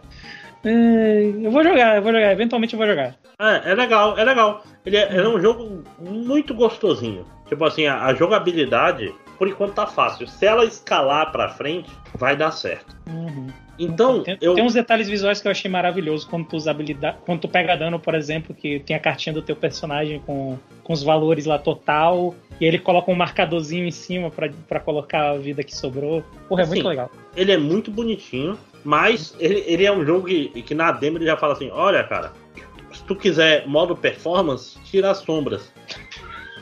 E é um jogo de carta, filho da puta. Tipo assim, é um jogo de carta. É um jogo de carta. Sim, é legal. Sim. Eu quero falar isso porque isso vai dar a, a, o meu segue para minha terceira demo. Ou seja, três demônios. Teve o Delta Run, teve o, a demo do. do filho da puta do jogo, do, do jogo de carta do Yokotaro. E a terceira demo, que é a demo mais ousada, porque é a demo que traz caos. Né? Que é o quê? Eu não sei, eu não, eu não falei para vocês, mas eu comprei um Xbox Series S. Né? Então, então comprei. Não tive muito tempo de jogar, mas uma da, é, tanto que eu não vou falar de nenhum jogo do Game Pass por enquanto, porque eu não zerei nada. Tô, eu, eu tô jogando em largura, né? Tô jogando muitos pedacinhos de jogos. Provavelmente vou falar de Hellblade no próximo podcast, porque eu tô Era bem avançado. de zerar jogos é essa, hein? Jogar vários ao mesmo tempo. Isso, isso é, é a estratégia do cara que joga emulador, né? Joga todos os jogos ao mesmo tempo. Aí. Mas sabe o que eu joguei? Eu joguei o jogo do caos Joguei a demo do caos. Não! Demônio do caos. Que é o quê? Não! É o Strangers of Paradise Final Fantasy Origins. Final Fantasy USA, não! É, não, não é USA. Esse jogo, sabe por que, que ele não é USA, Panda? Por quê? Porque ele é feito pelo Team Ninja, que é japonês. Então esse jogo é 100% Japão. Mas o, o personagem principal é o cara branco, com cabelo curto, barba por fazer. Mas Será será que é que dubla ele? Mas, mas qual é o jogo japonês que o protagonista não é um cara branco? né? na- Ó, dá pra discutir bastante isso aí, mas a questão é, o, é um jogo que você joga, o personagem principal é o Jack Cara, eu já, tô, eu Garland. já tô que tô, né, meu? Tô dando pra ser linchado por todo mundo hoje. É, Ainda bem que ninguém ouve a gente. É o sono, gente, é o sono. Eu, eu juro que é o Mas sono. então. Eu não sou ruim assim, não. Pra quem não sabe, Final Fantasy Strangers of Paradise, Final Fantasy Origins, é um jogo do Team Ninja que é estrelado pelo personagem principal Jack Garland, que pra quem não sabe é o vilão do, do, do Final Fantasy 1, né? Que ele é um cara que é como se fosse um cara do nosso mundo, só que muito B10 dos anos, do começo dos anos 2000, que veio para o mundo de Final Fantasy. Que foi issecado para Final Fantasy. É, um ise- ele é um Isekai, né? oh meu Deus, pa- estava ouvindo Limp Bizkit e caí no Isekai e estou com raiva do caos. Esse é um. E exclamação, exclamação, exclamação. É esse jogo. Mas, Máximos, que jogo é esse? Eu não vi nenhum meme na internet nesse tempo. Esse jogo. é, é o Team Ninja pegando a engine de Nioh e aplicando a Final Fantasy. Isso é que não fica aparente. Porque todo mundo tá focando na história, tá foca- focando nas coisas ridículas que existem, que eu vou falar mais pra frente. Mas na prática, o que a gente tem que pensar primeiro é que ele é Nioh com Final Fantasy. Se ataca nos. Como é que é? Nos gatilhos, que eu acho horroroso. Eu não, maldito Dark. Souls. Nossa. É, você morre. por exemplo, você encontra bombas, né? Você morre com dois ataques delas, dois fires você morre. Você tem que ficar esperto. Você tem Ethos Flask, né? Que são curas que é, você gasta até entrar no próximo save point. Então ele é um Nioh. E ele tá rodando na engine de Nioh. Por que eu digo isso? Porque eu comprei um Xbox Series S da nova geração. E essa porra desse jogo é todo travoso, bicho. Apesar dele parecer um jogo de PS3. É fucking inacreditável. É, primeira coisa que eu quero- Ele parece que eu tô jogando. Qual era aquele RPG de tiro do PS3? Resonance of Fate. Isso, nossa Caralho! senhora, meu Deus. Esse jogo que é aquele jogo que o inimigo tem um escudo em uma das Parabéns. direções dele e tu tem posicionamento pra poder atirar no inimigo no ângulo que tem escudo. E só que o jogo dá tipo uma câmera lenta enquanto tu tá atirando, tu vê só o inimigo rodando de costa pra ti porque ele tem escudo na costa. É muito ruim esse jogo, todo travoso, pelo amor de Deus, André. Era uma ideia boa. Eu, até, eu, go- eu gosto do estilo dele.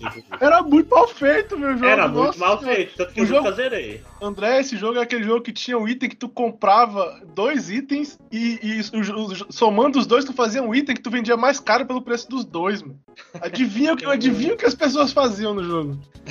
Eu, eu vou dizer que eu só conheço esse jogo por causa de Project Crosszone. Era ruim demais, mano. Não, nossa senhora. Mas então, esse, esse RP, esse Final Fantasy é, Strangers of Paradise, ele é um Nioh que ele tem algumas diferenças. Qual é a primeira diferença? Você tem árvores de. Em vez de você fazer um build só. Você vê que é parecido com o Nioh isso. Em vez de você fazer só uma build, você faz várias builds e você pode trocar elas online. Tipo assim, na verdade o jogo espera, você tem que ter duas builds prontas pra quando você gastar tudo de uma build, você trocar pra outra rápido. Entendeu? Então, então, tipo assim, mecanicamente, ele é um jogo interessante, porque cada build, cada classe é uma classe de Final Fantasy. Então você tem Monk, que é o pugilista, você tem o ladrão, que é o Mage Smasher, você tem. Então, tipo, o personagem principal, ele tem um visual horroroso? Tem. Por quê? Porque ele começa nos trailers sem armadura, mas ele é um jogo que cada peça de armadura que você usa fica no seu personagem, entendeu? Então, ele tem umas coisas interessantes nele. Se você gosta de Nioh, ele é um jogo legal, cara. É, é- é estranho eu falar isso. Você gosta de Dark Souls, você gosta de Nioh, ele é um jogo tecnicamente horroroso. Ele é um jogo tecnicamente horroroso, com certeza. Ou é pavoroso enquanto jogo. Mas ele é divertido. é muito estranho, cara. E, e ele tem umas mecânicas legais, por exemplo, você tem uma defesa e você tem um botão de sugar poder. Eu não lembro se tem isso no Nioh. O que, que o botão de sugar poder faz? É, é um mago azul. Então, se o inimigo dá um, um ataque especial, dá um, uma skill, você consegue. Qual é a palavra que eu procuro? É capturar essa skill e usar ela também. Então você é um mago azul já Você faz draw. Isso, isso, é isso mesmo. Cara, ele tem um monte de pequenas coisas legais, só que ele tem um gráfico feio, ele, tá- ele tá rodando uma engine vagabundíssima e ele tem a pior história do mundo na prática, né? Meu Deus, mano. Cara, é, é muito louco. Não sei por que, que pensaram que seria uma boa ideia, não sei. Mas pensaram que existe esse jogo. É, eu não acho horroroso. Eu não, não acho nem de longe horroroso o Stage of Paradise. Mas também não é bom, né? Bom jogo E- pra e- você fazer uma stream e ficar zoando o jogo, né? É, pois é. E é um jogo que não se leva a sério, porque literalmente o cara fala bullshit e se vira, pega o celular e toca o Limp Bizkit. Cara, como você não vai jogar esse jogo? Ainda mais se ele for interessante. Se você é que só, se você gostou de Nioh, como é que você não vai jogar esse jogo, cara? Isso que é foda. Eu, eu, eu, assim, joga a demo. A demo tá aí. Satanás tá aí pra te tentar, né? Então, essa é a terceira demo que eu tinha pra hoje, né? Então foram três demos para um André. E é isso. Vocês têm algum outro jogo? Jogo não. Então Depois vamos disso, para os, eu não tenho mais nada. vamos para os as outras coisas. Vamos. Então quem quer começar? Vai lá, Vitor. Ou Ed, sei lá. Ah, ok. É, eu tive aquela. O André conversou com a gente sobre o. é, como é o nome do filme lá da DC, o novo? É o Esquadrão Suicida. Sobre, Esquadrão o, Esqua- Suicida. sobre o Esquadrão Suicida no último podcast, né? E eu, eu pô, e tal, vou assinar aqui a. Cansei de, de, de assinar coisas que eu não tô assistindo, vou assinar a HBO pra eu também assistir durante um mês e depois ficar pagando sem assistir. Aí eu fui assistir um pouquinho do. Assisti lá o Esquadrão Suicida, não vou falar, não vou falar na verdade sobre ele, porque o André falou bem já, né? A gente falou no episódio passado e tal. É, ainda concordo com tudo que foi dito no episódio passado, é um filme bem legal, ele é engraçado, ele é divertido. Tomara que a DC faça mais filmes legais assim. O, o John Cena é um ator mais legal do que o The Rock e, e todas essas coisas. Aí eu aproveitei que eu já, já assinei a HBO mesmo e eu fui assistir aquela série do True Detective. Que algum de vocês já viu? Não. Não, só, só. Não? Eu, eu vi, eu vi a primeira temporada. É, é a melhor, né? Primeira temporada, mas as outras são legais também. É, a segunda é um pouco questionável, mas enfim. É uma série legal, cara. Ela é uma série de antologia de histórias de detetive. É, pra quem gosta de séries assim, meio devagar, meio amorosa e tal, é, é bacaninha. Agora ela tem. O problema dela, dessa série, é que ela é meio pesada. Tipo assim, é difícil fazer binge, saca? Tipo, difícil sentar e assistir um monte de episódio de uma vez. O episódio é meio longo e é meio cansativo e tem muita conversa assim pesada e muito detalhe, muito, sabe? É- e tudo é muito feita dark. pra você, ler depois na Wikipedia do episódio, pra ter uma. É, e, e não tem um momento assim de, de descarregar um pouco, sabe, o- sabe, o peso assim da série. É sempre pesado, é sempre, sabe, assim, aquele negócio triste, meio deprimente o tempo todo e tal. Então é meio pesado de assistir. E fica um pouco cansativo por causa disso. Mas é legal, cara, assim, eu achei, achei interessante, é uma série que eu gostei. Tipo assim, tanto que em pouco tempo eu assisti as três temporadas. Eu tava assistindo, tipo, um, é, um episódio por dia e alguns dias eu assisti dois. Mas é, eu achei bacana, uma série legal. E o Matt McConaughey na primeira temporada é um ator que eu não esperava ver esse tipo de série. Tipo assim, é uma- acho que isso é uma vantagem de fazer a série de antologia, né? Os, os atores mais assim, Hollywood e tal, eles. Acho que é mais fácil eles participarem, porque aí o cara faz, participa de uma temporada só, não tem que ficar voltando a vida toda, né? E se entrega nessa porra. Não, ele tá muito. Muito. Muito entregue, né? Ele tá, É. ele tá fazendo de tudo aí nesse. Ele é o, ele é o ponto forte, né, da primeira temporada. Ele é o personagem mais legal Sim. da primeira temporada, é o mais interessante. E, apesar do Woody o ser muito bom. Cara, é- é- são histórias de detetive, geralmente sobre. É tipo assim. é- o estranho de explicar sobre o que é a série é porque a segunda temporada, que fica exatamente no meio, ela é meio fora do estilo. Eles tentaram fazer um negócio meio diferente, é por isso que ela não é tão legal, até eu acho. Mas enfim. A primeira e a terceira, que são as, séries, as temporadas mais a cara dessa série mesmo, são histórias de, tipo assim, dois policiais que são envolvidos com um crime é, de anos atrás, e tu tem as duas linhas de tempo, deles investigando o crime anos atrás e eles lidando com a situação atual das coisas que não foram resolvidas daquela investigação. Aí fica pulando das linhas de tempo pra fechar a história no final, entendeu? Basicamente é isso. Aí é tipo de. é, ele resolvendo um crime de um. Tipo assim, eu não vou dizer que é um serial killer, porque, tipo, na terceira temporada, por exemplo, o cara não é exatamente um serial killer. Mas é, mas é tipo assim, entendeu? São criminosos, assim, de cri- cri- crimes é, horrorosos, assim, saca? Assassinatos terríveis. Aí a segunda temporada, bem no meio, é uma história de detetive comum que envolve é, intrigas policiais. Cara, a primeira é foda porque ela tinha a parada do. Porque é do, do coisa amarelo lá, e tava todo mundo falando em, em Cthulhu, em coisas Rei caóticas. No, no, o Rei Amarelo, isso, obrigado. E no fim era. Era muito mais com a palavra que eu procuro. É, su, é superficial do que. É, não, tinha- não era nada super. É, tipo assim, não era nada sobrenatural, digamos assim. Não era É. de- mas mas é, é legal, é uma série assim que se você gosta desse tipo de coisa mais assim pra baixo e tal, é, é- é uma série que eu recomendo, ela é bem escrita, ela é bem interessante. Principalmente a primeira temporada, que é- mas a melhor parte é que ela é antologia, tu pode literalmente assistir só o que tu quiser. E são oito, eu acho que são oito episódios por temporada. Dá muito, né? Dá tipo oito horas quase. Mas é episódios, dá pra assistir tranquilo. Uhum, Sim, sim. assim. Cara, é, HBO, eu tô com ela aqui agora, eu tenho que parar pra assistir um monte de coisa, cara. Eu quero assistir a Mas Patrulha do Destino. Uma reclamação que eu tenho da HBO, não sei se tu pensa que nem eu, é que, tipo assim, parece que os serviços de vídeo não querem copiar a. Não querem copiar. Por causa disso fica meio Alô? chato de, de encontrar as coisas pra tu assistir, às vezes. Eu acho que Achei é só incompetência, cara. Eu achei meio chato surfar pela, pelo, pela HBO, saca? Tipo, ficar olhando as Sim, coisas é, que tem. é tal. ruim. É, é ruim mesmo. A Gabriel sempre foi, sempre foi ruim. O- é tipo o Prime, né? O Prime, ele era relativamente pior do que o Netflix. Deu uma melhorada agora, mas ainda é bem pior. Né? Não é um. Não melhorou o suficiente, entre aspas. né? Mas a Pelo menos HBO tá sempre nas piores. Não, a Prime, a Prime deu uma melhoradinha leve, né? O Prime Video. Eu, eu tenho um trauma agora dessas mudanças de interface. Lembra do, da PSN? Não, vai mudar a interface da PSN, a gente vai se livrar do wishlist de todo mundo pra fazer uma PSN melhor. E é pior do que a antiga. E é horrível. Ah, não. Não. É pior. Atual, é muito pior. atual é vocês muito. falam? A eu não sei como é atual atual, eu não tenho, eu não tenho PlayStation 4 há uns 3 é anos. horrorosa. No computador é horrível. É horrível. Pera aí. A, atual no computador, ela é mil anos melhor do que a que tinha no PS4. Caralho, não é. Quase É, impossível panda. encontrar qualquer coisa. Não, a, a antiga, além disso, ela carregava devagar. É- Era é tipo assim, você abria a PSN e ficava aquele, tipo, quatro barrinhas fazendo truru, truru, pra, pra, pra carregar, e não carregava. Era, Isso, era o isso eu tenho que concordar mesmo, isso era um cu e era muito frequente de acontecer. Sim, sim, era. Eu não tô dizendo que era bom. Tô dizendo que essa tá horrível também. Não, a, a- só, a única coisa que tá assim, achar o jogo da PS Plus tá num lugar Sim, estranho, Sim. Tá num lugar estranho, eu concordo. Mas Não, tá tem, não tem carregando. a barrinha, cara. Era só ter uma barrinha ali, PS, PS Plus, aperta e os jogos. Porra, seria tão mais fácil. Mas tá Ah. carregando mais rápido, pelo menos. Já é alguma coisa. Eu perdi meu wishlist, então eu fiquei puto também. Ah, não, isso sim. Mas o wishlist, a, a Epic já falou pra gente que isso não é bom. Carrinho de compra também, né? Carrinho de compra, wishlist. Todo mundo sabe que só se compra um jogo por vez, né? Senão você tá sendo otário. Ai, caralho. Como é que pode eu não ter caído?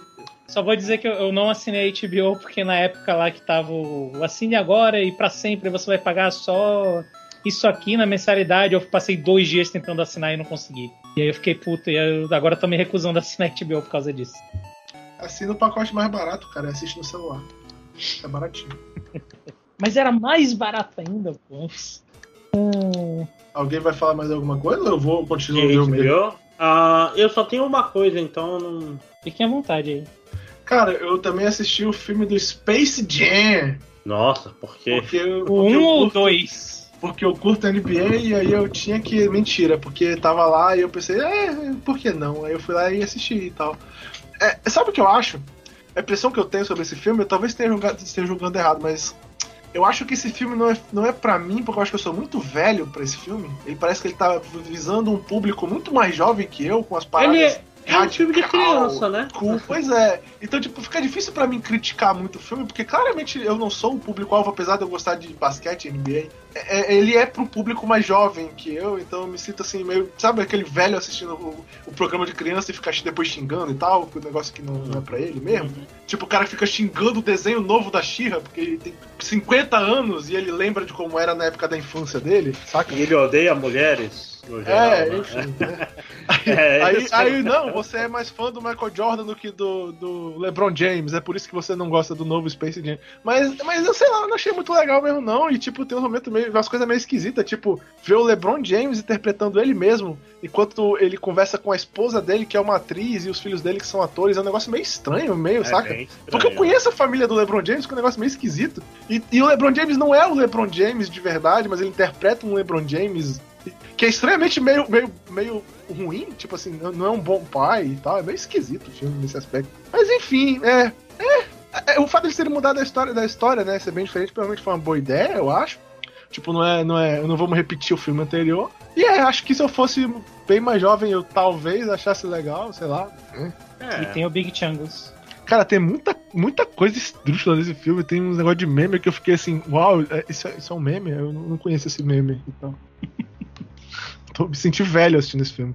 Eu gosto que a, a Warner ela canonizou o Big Chungus, sendo que Big Chungus é tipo Big Chunkianos, na verdade. Oh. Cara, eles fizeram a Excelente. piada do Michael Jordan, man, que o cara encontra o Michael Jordan e todo mundo fala, oh, o Michael Jordan veio da gente. Aí entra o ator Michael B. Michael Jordan. B. Jordan. Eu fiquei, uau, caralho, eles fizeram essa piada que a internet tá fazendo há uma, tipo, sei lá, uma década essa piada. Meu Deus. É, caralho, excelente, é isso aí, acho, né? Acho justo, né?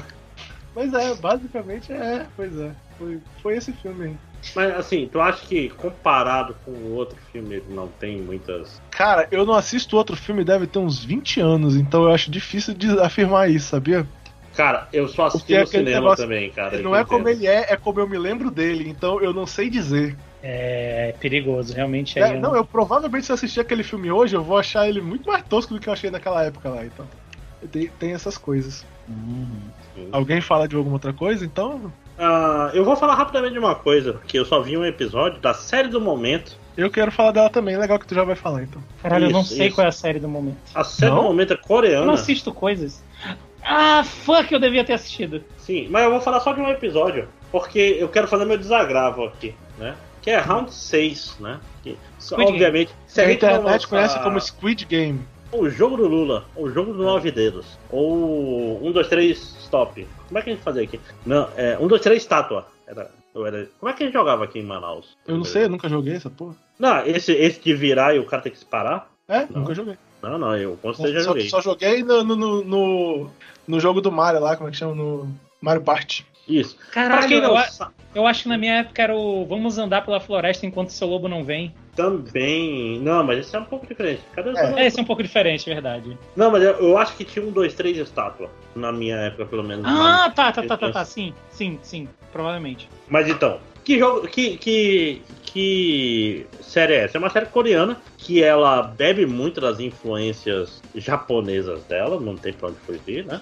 Que ele, ele pega um começo que é meio kaiji, do perdedor que é viciado em apostas e precisa de dinheiro, e um pouco de Liar Game e outros é, coisas que é o cara que vai entrar em jogos é, relativamente simples e vai é, valendo dinheiro, só que são jogos simples, porém mortais. Você é, não quem... vai citar As the Gods Will? Não, eu tô chegando lá, tô chegando lá. É, é porque quem leu o mangá dos últimos 20 anos conhece como Death Game, mas vamos lá, pode É, pois é, é porque, é porque o Death Game ele tem umas três variações aí, pelo menos, né? Tem o Death Game que é o Death Game voluntário. Que, aí tu pode até botar o Kaiji lá no meio, pode botar o Air Game. Sim, sim, sim, o Kaiji entra, sim. E tu tem o Death Game tipo Guts, que é o você chega e metade do Guts ou Alice em Borderland ou vários outros, você chega lá, metade do, do do elenco. É, não, não, e metade do problema é entender qual é a regra. Antes ah. disso já morre todo mundo, né?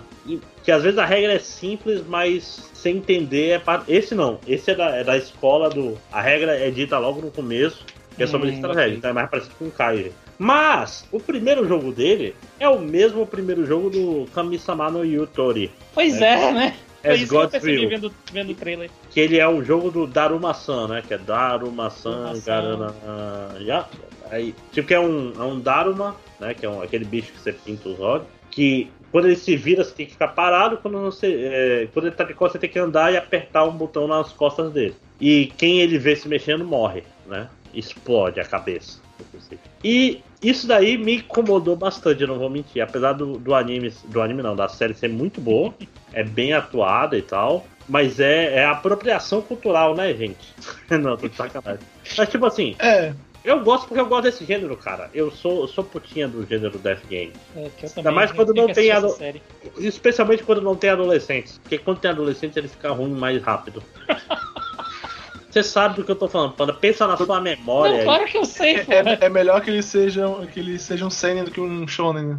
É, isso. É. Não, que sejam, sejam adultos sem esperança e você tem que mostrar. Porque na verdade. Ué, o melhor de todos, Kaiji. É o Kaiji. Pois é, porque a questão desse tipo de, de série é qual mensagem você quer passar com ela, né? Tipo assim, eu não terminei o, o Squid Game, o Round 6, porque a graça do Kaiji é que justamente, apesar de ser um perdedor fudido, viciado em jogo, escória da sociedade, quando ele tá por cima, ele não joga fora a humanidade dele. Uhum. Tipo assim, ele salva pessoas que traíram ele. Muito... Inclusive, se você nunca viu Kaiji, se você tem Por Netflix, tem o Animal World, que é a adaptação chinesa do Kaiji, que tem uns problemas, mas é muito legal. Você tem dois live action de Kaiji, você tem dois Eu- animes de Kaiji no Crunchyroll. Inclusive, Três, eu acho vai. que a gente falou do, do Animal World aqui em algum momento. Tenho Sim. quase Eu também acho que sim, também acho que a gente falou, Sim, não sim, lembro. Sim, pois é. E, e a questão é, mas, mas é bem interessante esse Round 6 porque ele faz uma coisa inteligente, que é o, próprio, o próprio criador falou, cara, no Japão o pessoal faz às vezes uns jogos muito complicados. Eu quero fazer jogo de infância que é pra todo mundo que vê não ter nenhuma dúvida. Ou seja, é exatamente igual o Kami-sama no Yutori, que é todo baseado em jogos de infância no Japão. Mas é legal mas- que eles, e eles, eles exploram isso na história, né? Que tem, por exemplo, um cara lá que tu viu no primeiro episódio, já, esse cara, que ele não é coreano. Então, tipo, ele não conhece as brincadeiras direito e tal. Os caras Uhum. têm que Sim, ensinar sim, o, pra cara- ele. o- o indiano, né? É, Que então, tipo, é um- muito bom. É um ponto da história também, isso daí. É legal, É, né? Esse aspecto é bacana. Sim, sim. Pelo que tu disse aí, ele já, já tem essa diferença que lá no o, As God's Will, não, não sei japonês, desculpa, ah, ele é mais no esquema lá de você tem que descobrir na hora qual é a regra. E aí, pelo que Isso. tu falou, eles explicam, então já é uma diferença. Ele é mais, ele puxa mais pro Kaiji nisso. Não só isso, ele, tem, Uhum. ele tem sempre uma questão de escolha, né? Que a maioria tem que decidir se continua pro próximo round ou não. É Esse negócio do, do ter que descobrir, uma, descobrir a regra, inclusive, é uma das coisas que eu geralmente não curto muito em, em Death, Death Games. É, que tem, tem por exemplo, no Alice in Borderland, tem no, no Gantz, né? Tem, É porque, é porque como eu assistindo e lá tentando. Sempre tem aquele negócio, né? Tu vai assistir o Death Game. Como seria eu lá? O que, que eu faria? Sempre tem, todo mundo pensa isso uma, uma vez ou outra, né? E aí a primeira coisa que eu penso é, eu, eu me sentiria chiteado aí nessa história e tal. Uhum. Ah, não, com certeza, com certeza. Ah, não, ah, mas a ideia da- desses sem regras é isso mesmo, é pra, pra ser cheateado e tu out-cheatar os cheaters, né? Esse é o, o princípio sempre, né? Tipo, é pra todo mundo morrer. Mas é aquela história, é um gênero, é um gênero muito rico e tem muita coisa ruim. É tipo assim, só pensar em jogos mortais, né? no, no, no ocidente. É um negócio que, que floresceu muito. Mas esse Round 6, ou jogo do Lula, até, até onde eu vi, tá bem interessante, é bem atuado e tal, é bem feito. É, eu, eu assisti três episódios, né? O meu take do jogo é assim, do, do, do- da série é assim. É, eu tenho um problema com o fato de que o, o pico de Death Games pra mim aconteceu uns 15 anos atrás. Então, É. tipo assim, eu assisto meio assim, né? Uau, essa parada aqui já é um pouco batida pra mim. Mas como tu tá falando, é verdade, a série ela, ela é, tipo assim, muito bem atuada. Ela tem um clima bem feito, tipo assim, os eventos dela, o, o- o tempo dos eventos é, é bem conduzido e tal. Ele é é uma série bem dirigida também. É, a única coisa assim que eu tive um pouco de empecilho, principalmente no começo da série, é que os caras fizeram o protagonista ser cuzão demais. mano. Cusão demais, Ele é cara. cuzão demais, então eu tenho dificuldade de, de me importar com ele depois na história, quando a, ideia da história é tornar ele um cara mais legal, entendeu? É a síndrome do Bakugou, né? Porque, tipo assim, É, é. Tu pega o Kaiji, o Kaiji, tipo assim, ele era merda, mas o máximo que ele fazia era o que? Era roubar símbolos de Mercedes-Benz porque ele tava puto, sacou? Uhum. É, é, ele- ele, ele era Ele não, ele inofensivo. não, tipo, é, ele não tipo roubava dinheiro da própria mãe pra ir apostar nos, nos cavalos e tal. Uhum. É, mas é, falando, falando assim, é, ele tem esse problema. Eu, eu, eu meio que cansei de protagonista cuzão, porque é difícil com o passar da história eu passar a gostar daquele personagem, saca? Porque, como eu falei, eu já cansei esses arcos de personagem começar cuzão e melhorando. Já foram feitos tantas vezes que eu meio que já tô cansado disso. Então, eu- quando eu vejo o cara sendo, sendo cuzão no começo, eu já fico. ah, Mas, É. Mas a série em geral ela é legal. E, os- e tem outros personagens mais interessantes também. O protagonista em geral ele fica melhor depois, é como era de se esperar, então ele vai ficando mais legal depois. Mas tem outros personagens bem interessantes na série mesmo. Então, É, essa, a série é legal. Porque esse tipo, esse tipo de, de, de história sempre é sobre o, o lixo da sociedade. Quando chega na hora do vamos ver, ele age corretamente, né? Eu- é, também faz parte do, do estilo Death Game, né? O, o- A minha, minha única preocupação com essa série, como eu falei, não terminei, tô no episódio 3, né? É se ela sofre da praga do Death Game, né? Que tantos Death Games, eu diria que, sei lá, acho que 85% dos Death Games que eu vi, que eu vi alguns, sofre dessa praga, que é a praga do final é um cu e meio que estraga a série toda. é incrível a frequência com que isso acontece em Death Games. Sim. ó, inclusive, vou dar um spoiler pra pessoas que não viram. O Alice em Borderlands tem um final bem legal. Fica ali. Hum, Eu, eu, gosto, eu gosto muito de Alice em Borderlands. Eu É, fiquei muito feliz bem, quando bem melhor vi... Gigantes. É, cara, mas Gantz é foda, porque Gantz tem um final muito bom, que é a metade dele. né? tipo assim, Gantz, ele, ele, se ele acabasse naquele meio, Gantz seria maravilhoso. Gigantes é tipo Hunter x Hunter, né? Mas tinha que ter acabado ali naquela hora. Então. É, cara, aí é foda porque é tão, é tão bom. Acaba com o Kurono se, se, se sacrificando e, porra, e tá no momento massa. Aí ele joga tudo fora pra fazer uns negócios nada a ver, cara. Puta merda. Cagar tinha tudo. vampiro? Lembra que tinha vampiro em. Pois é, É nessa É, o- exata hora aí. É, os vampiros matam ele e acaba. Aí só que não, não vamos acabar não. Vamos, vamos, vamos fazer qualquer coisa aqui. Vamos- botar os vampiros na história, inven- inventar os alienígenas aparecendo lá no final e fazer cagar tudo. Porque Cara, os, os vampiros não servem pra nada, É porque eu ia cara. falar, os vampiros só somem, né, na história. Em algum momento matam todos eles e é meio. Foda-se. Vamos Não, não, existiu. A gente não sabe quantos vampiros tem, onde eles foram parar. É muito louco isso. isso é tipo aquele negócio, parece que o cara queria botar um novo elemento dentro da história dele, aí ele colocou e não sabia o que fazer com isso, aí ele meio que, ah, deixa pra lá, ninguém vai ligar. Uhum. Não, e, e, É tipo, porra, é tipo, é tipo as, é tipo as ripples do Jojo, saca? Não, mas a- a- a- acho que é um pouco diferente porque as Ripples não são novas, né? Na verdade, ele, ele, ele cancelou as Ripples, né? Já sabemos quem é o fã de Jojo que defende a série. Não, não, inclusive a melhor parte de Jojo são as Ripples. Não, o pro- problema, problema de Jojo. Pô, a Ripple durou uma temporada. Os vampiros duraram 20 capítulos, eu acho. Né? Duas As- temporadas. As Ripples no Steel Ball Run são muito pior. Agora, agora você polêmico. Agora. Ri- Ripple na parte 1 faz todo sentido, porque não existia Stranger. Na parte 2 deu errado. Na parte 2 não, na Ah. parte 7. A parte 7 não faz sentido, apesar dela ser a melhor, ela não faz sentido nenhum, de- nem de existir. É muito Ah. bizarro. Aliás, a gente nunca conversou sobre a parte 8, né? Não, eu- não terminei a parte 8. Eu parei pra ler quando acabasse, só que aí eu não lembro onde eu tô. Aí eu vou ter que ler tudo de novo. Já viu, É. né? Tenho que terminar às 6 ainda. né? Oxe! Eu perdi Não. o tablet, eu não consigo ler no celular direito. Eu, eu vou te falar, não, não termine a 8, cara. A 6, desculpa. É, veja, veja no anime. Eu, É. cara, Jojo é muito melhor no anime, inclusive pra tu entender o que tá acontecendo. Eu vou te falar que eu, completo, eu não tenho mais uma maneira de questionar essa tua afirmação depois que eu vi a cena dos caras dançando lá na parte 5, né? que é perfeito. Mas sim, a gente já viajou de Squid Game, já estamos. Sim, sim. É. Panda, você ia falar de alguma coisa? Eu não ia, eu lembrei de algo, só que eu não lembro o nome. Ah, o André, Então, o André ainda agora falou de algo sem lembrar o nome também. Porra, mas Não. é foda. É porque eu- tu fez eu lembrar de um, um mangá que eu tava lendo que era desses de, de Death Game. Que eu não- nem tinha muita coisa pra falar sobre ele, não. Era só que.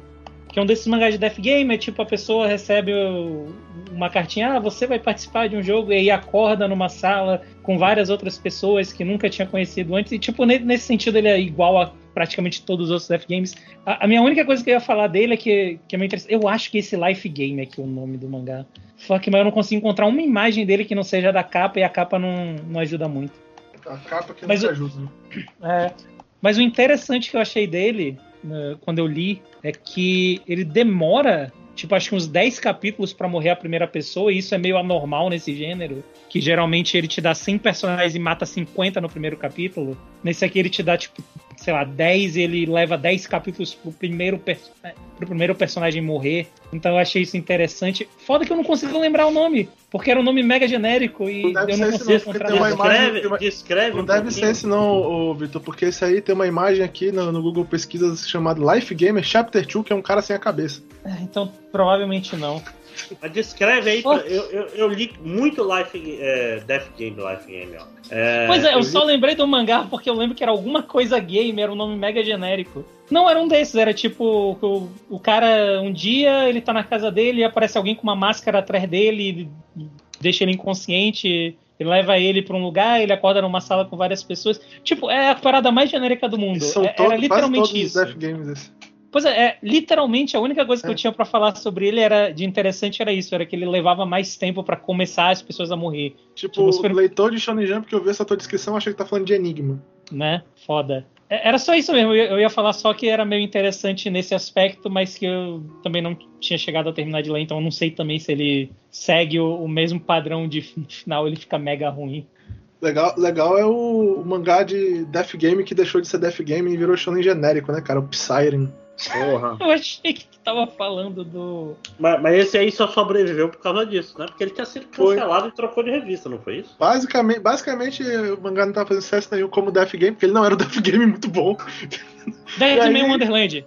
Porra, E- é o e aí ele- E aí ele virou, e aí ele virou um, um shonen de porrada ok, okzinho e tal. Psyre não é daquele. daquela. É, daquele gênero. O personagem principal, o único poder dele é anular outros poderes? É, mas ele Eu tem que- uma bola preta que ele faz lá e tal, que destrói, meio que parece que destrói matéria. É meio. Mas basicamente é uma maneira diferente de fazer exatamente isso aí. Mas eu lembro que não era ruim. Eu até gostava. Não, ele era legal, mas ele era um shonen comum numa época que tinha uma porrada de shonen foda ainda nessa época, né? Era uma era uma época que o shonen tava bombando, fudido. Aí era um shonen, um shonen meio comum. Mas ele era legal. Tanto que eu li até o final, né? O Death Game do fim do mundo, que o cara era teletransportado pro futuro no fim do mundo. O Death Game era isso. né? Era meio, era, era meio bizarro, mas aí virou um shonen comum. A gente, já, a gente já comentou isso alguma vez nesse podcast, né? Que esse gênero é tudo igual. E que é Não, difícil não. distinguir. Cara, tem muita coisa. é, não, mas assim, você tem gêneros de Death Game, sei lá, tipo aquele Dalbit. Tem, tem gênero que é jogos mortais, basicamente, que é um jogo de pessoas que quem erra morre e são só pessoas comuns e Isais, por exemplo. Esse, tem, esse é um gênero grande. Aí tem o Battle Royale, tem os gêneros mais Battle Royale, que um mata o outro. E Hum. tem uns tipo Gantz, que é uma força sobrenatural que mata tudo e a regra é misteriosa.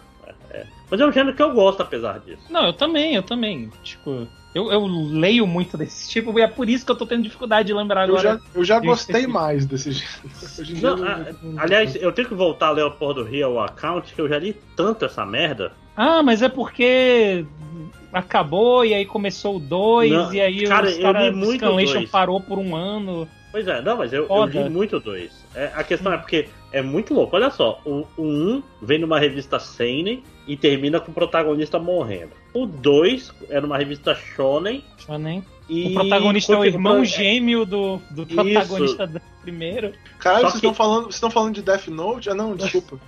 Não, e é foda. E, e, tipo assim, depois eles ligam os dois e, e começa. Parece que o Naoki Urasawa tá escrevendo tudo, porque começa a ficar muito confuso. Aliás, eu amo, amo tudo que o Naoki Urasawa faz, mas ele não consegue terminar nenhuma série bem, né, cara? Incrível.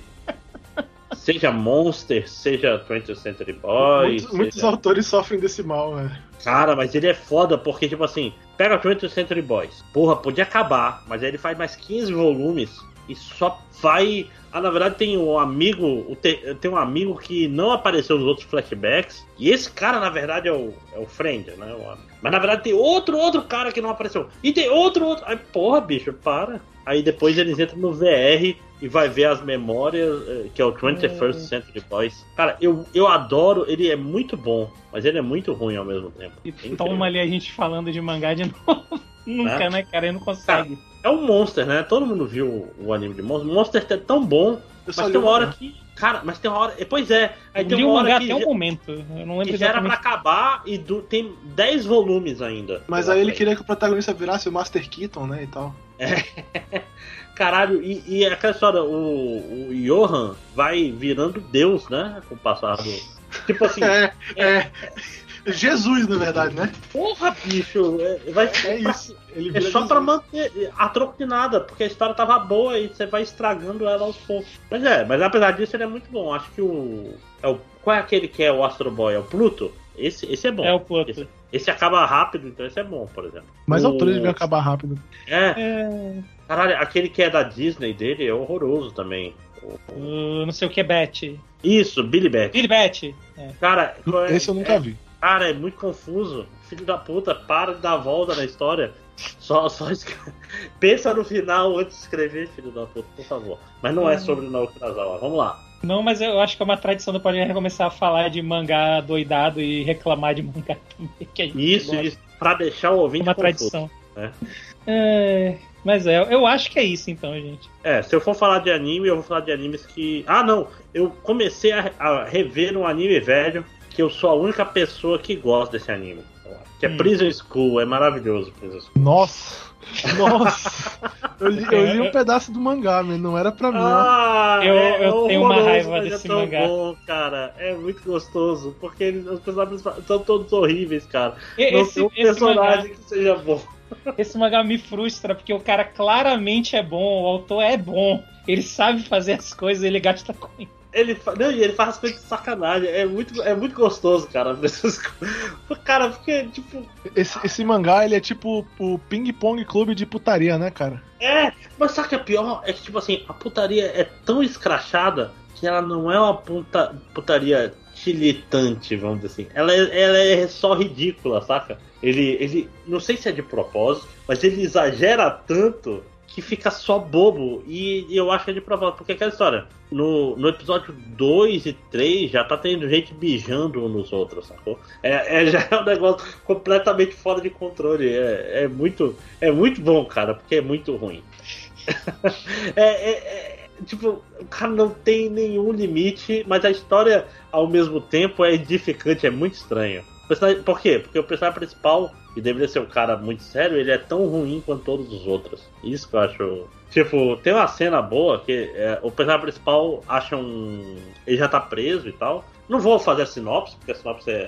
Não, vou fazer rapidinho, pra quem tá ouvindo. Que é tipo, tem uma escola que é só de mulheres, que agora ela vai citar homens. E ela aceita cinco caras. No primeiro dia, esses cinco caras resolvem, vamos espiar as meninas. Aí eles são pegos, meninas tomando banho, aliás, né? Eles são pegos e são mandados pra prisão do colégio. E eles vão ser abusados horrivelmente, né? Quem gosta de fandom, essas coisas assim, vai se amarrar. Mas o personagem principal, durante a prisão, ele tá lá pegando. Ele vê tipo um filhote de corvo no chão. Ele, cara, vou, aí vê o ninho lá em cima, vai botar o filhote de corvo em cima da árvore, né? Então ele tá fazendo uma boa ação. Só que enquanto ele tá fazendo isso, uma das meninas que é, vamos dizer, guarda da prisão dele, vai lá perto e vai mijar. Enquanto ela vai mijar, é, o ele tá lá, eu não lembro o que acontece, e ele cai da árvore, porque ele fica desesperado. E ele cai, obviamente, de frente à mija na cara dele, né? Porque foda-se, esse é o segundo episódio do anime já, já, já passou das introduções. E a partir daí, a menina ficou obcecada em vingança, e a vingança dela é fazer ele ver, ela ver ele mijando, pra se vingar, já que é, ela viu. Ele viu ela Ele viu ela mijando, mijando. e agora ela quer ver ele mijando também. Isso dá altas confusões, porque todo mundo é retardado nesse anime, basicamente. Cara, eu, eu vivi pra ver o André fazer uma descrição de capítulo do. Meu Deus. Cara, porque é muito ruim, mas é bom, cara, porque eu não sei explicar, porque o personagem principal, ele, ele tava tentando. Ah, não, eu lembrei porque que eu ia falar do, do coisa. Porque ele tava lá. Ele é visto pela menina que ele gosta quando ele tá botando o corvo em cima do, do coisa. Ele fala, caralho, eu vou falar pra ela a verdade. Que. Na verdade, eu tava espiando junto com os outros. Só que ele não consegue falar a verdade porque ela fala, então a gente vai pro nosso encontro semana que vem, né? Ele, vamos sim, eu vou fugir da prisão. Tipo assim, ele é. Ele tem pensamentos bons, mas ele é um merda que não consegue fazer os pensamentos bons dele virarem realidade, saca? E, e- Uhum. e isso era. é, Mas a questão é, todos os personagens dessa porra desse anime são assim. E, e, e é. Não, e, e aquela história. Eu consigo relevar o, o Et, mas porque ele não é levado a sério em nenhum momento. assim, definitivamente é. ele é, ele é feito por um efeito cômico. Eu, eu recomendo, por exemplo, tem no Funimation, inclusive. Não, é sério, é O sério. pior- Não, o meu pior problema não é nem o Etch, que sim, é horrível, mas o meu maior problema é realmente que todo personagem. Parece que toda vez que um deles tem a opção de. Você tem duas escolhas, fazer algo lógico e que faz sentido e que não vai dar merda, ou fazer a parada imbecil que vai te colocar Aí ele, mais ele escolhe baixo, levar vai a porrada todo na cara, mundo, né? Todo Sim, mundo sim. junto com você. E eu fico, não, cara, não. Cara, e, e isso é agonia. E sempre que eles dão essa fraquejada, sempre dá errado da pior forma possível. Cara, é uma comédia de erros, cara. E, e é, é tipo Mr. Bean tarado. Só que são cinco, sacou? É, é- Só que eu acho muito engraçado, cara. Eu não tenho pra definir. E, é- e ao mesmo tempo é bonitinho, apesar de tudo. Apesar de- das pessoas mijando umas nas outras, ele é um. É um anime muito. É muito estranho isso, mas ele é muito bonitinho. Então eu recomendo Prison School. Tem até dublado no. No, no Funimation, inclusive. É, é, é, é o meu guilty pleasure. De longe, de longe, de longe. Alguém tem mais alguma coisa? Eu não vou jogar, mas eu vou ficar aqui muito triste, porque eu lembrei disso. Do, do, do Prison School? Aham. Não, não. Pod- podemos. é, ainda tem. Alguém ainda vai falar de algo? Hum, não quero falar de nada, mas. Caralho, eu acabei com o podcast. Eu vou. Não, eu vou fazer só uma, uma super rápida. né, é, tipo assim, fazer um círculo completo aqui numa coisa do nosso podcast que eu acho que é legal de fazer essas coisas. Só pra relembrar os memes antigos do do Castelo. Eu assisti um filme chamado O Culpado no Netflix, que é com o Jake aquele cara lá. É, e ele é um é um filme que ele tem uma versão original dinamarquesa, que pros snobs entendedores de cinema que estiverem ouvindo isso, eu, pe- eu peço perdão, eu não assisti a versão dinamarquesa e eu não vou assistir a versão dinamarquesa porque dá muito trabalho. É, e ele é um atendente de chamada de 911, que pra quem não sabe é o 190 dos Estados Unidos, né? E o filme é basicamente ele recebe uma chamada de uma mulher que foi sequestrada e ela precisa da ajuda dele pra se salvar e é, é- o filme é inteiro na cara dele, saca? Assim, o filme inteiro é ele dentro da sala lá de, nove, de, de chamada do 911 tentando resolver lá o problema, só que ele é um policial que tá, tipo, fazendo essa função no momento e ele é muito, assim, escroto, ele é uma pessoa escrota, saca? O filme é um estudo sobre o personagem dele, não é sobre ele resolver o caso da mulher, basicamente é isso, entendeu? Uhum. que ele é um cara que tem problemas de comportamento, ele se irrita fácil, ele tem, sabe? E aí o filme basicamente é ele tentando ajudar a mulher enquanto ele lida com os próprios problemas dele. É um filme legal, um, é- é um pouco pesado também, assim, e tal, mas. E, e principalmente porque ele é um filme que é numa cena só, não assim, numa, numa, num take só, mas num, num local só, entendeu? O tempo todo. Então o filme ele é muito tenso, porque não tem um momento pra liberar tensão no filme. O tempo todo é ele naquela sala tentando resolver lá o problema da mulher. Então ele é um pouco cansativo de assistir por causa disso, mas é um filme legal. E a chamada que eu queria fazer sobre o Outro Castelo é porque esse filme, quando eu assisti ele, assim, só conseguia me lembrar daquele filme chamado Celular, que é um filme que é Uh! com. Que é o filme do Capitão América, cara, que é um filme que é muito melhor porque ele tem o Jason Statham. Olha aí. Caralho, parabéns. Logo, ele é um filme muito superior. É, Inclusive, quando a gente fez a chamada pra, pra começar a gravação do podcast, eu até comentei com o Vitor antes de começar a gravar mesmo. Falei, não tô falando nada porque eu tô terminando de assistir um negócio. Eu tava terminando de assistir esse filme, tava no finalzinho. Pode crer. Mas é legal, quem, quem tiver assim sem nada pra fazer no Netflix e assistir um filme meio tenso e, e desse, assim, meio desse jeito, né? Numa cena, num local só e tal, tenso o tempo todo, é um filme bacaninha. Talvez a versão dinamarquesa seja melhor, mas sinceramente, Qual o nome de novo aí? é O Culpado no Netflix. O culpado ou o culpado? Não, O Culpado. The Ah. Guilty. Ah, sim. É porque falou de celular e deu uma confusão aí. É, o celular é o outro, é o que tem o Jason Statham, que é mais legal, mas enfim. Só porque tem o Jason Statham. E tem o Capitão América também, mas enfim. Eu, eu desbloqueei meu PSP e eu comecei a jogar Rival Schools, do, o, o 2 de PS1 de novo. Joga em Rival Schools. Só pra também manter aí. Joga em Rival Schools porque é foda Rival Schools. Então é isso, cara. Eu não, a gente gravou há pouco tempo, eu não tenho tanta coisa assim, não. Uhum. Sim, sim. É até bom a gente ter podcast mais curtos que falam de mais coisas. É, mas quando mas a gente tá gravando o quê? Duas horas? A gente não se controla, é foda. Não, não pode, tem que banir mangá. Toda vez que a gente fala de mangá, a gente vai numa tangente aí que. Mas a gente é o único podcast de mangá do, do Amazonas.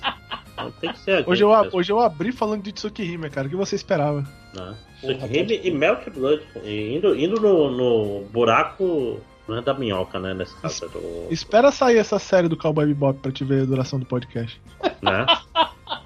Cara, e eu vou rever, inclusive, o anime até pra gravar um MDM. porque Tem, que, eu vou rever o anime original e ver essa série. Aliás, porra, não falei de Star Wars Vision, né? Mas Não. Fica pra próxima. Ou não. É tu que sabe. Eu só tô Você com um pouco de sabe. sono. Você que vai editar. Eu só tô com um pouco de sono, mas como é tu que vai editar, quiser falar, fica à vontade. Mas, Wanda e Ed, vocês falam que eu fosse editar como se eu fosse ouvir o podcast antes de. Vocês estão completamente. Ele assim: editar é achar onde começa e achar onde termina. Não tem muito mistério. O resto, eu boto ali um MP3 em 3 horas e acabou. Cara, assista Star Wars Vision em japonês, inclusive. Por quê? Porque são vários é, estúdios de animação japoneses fazendo Star Wars. Hum. Então tem dois episódios do Trigger, por exemplo.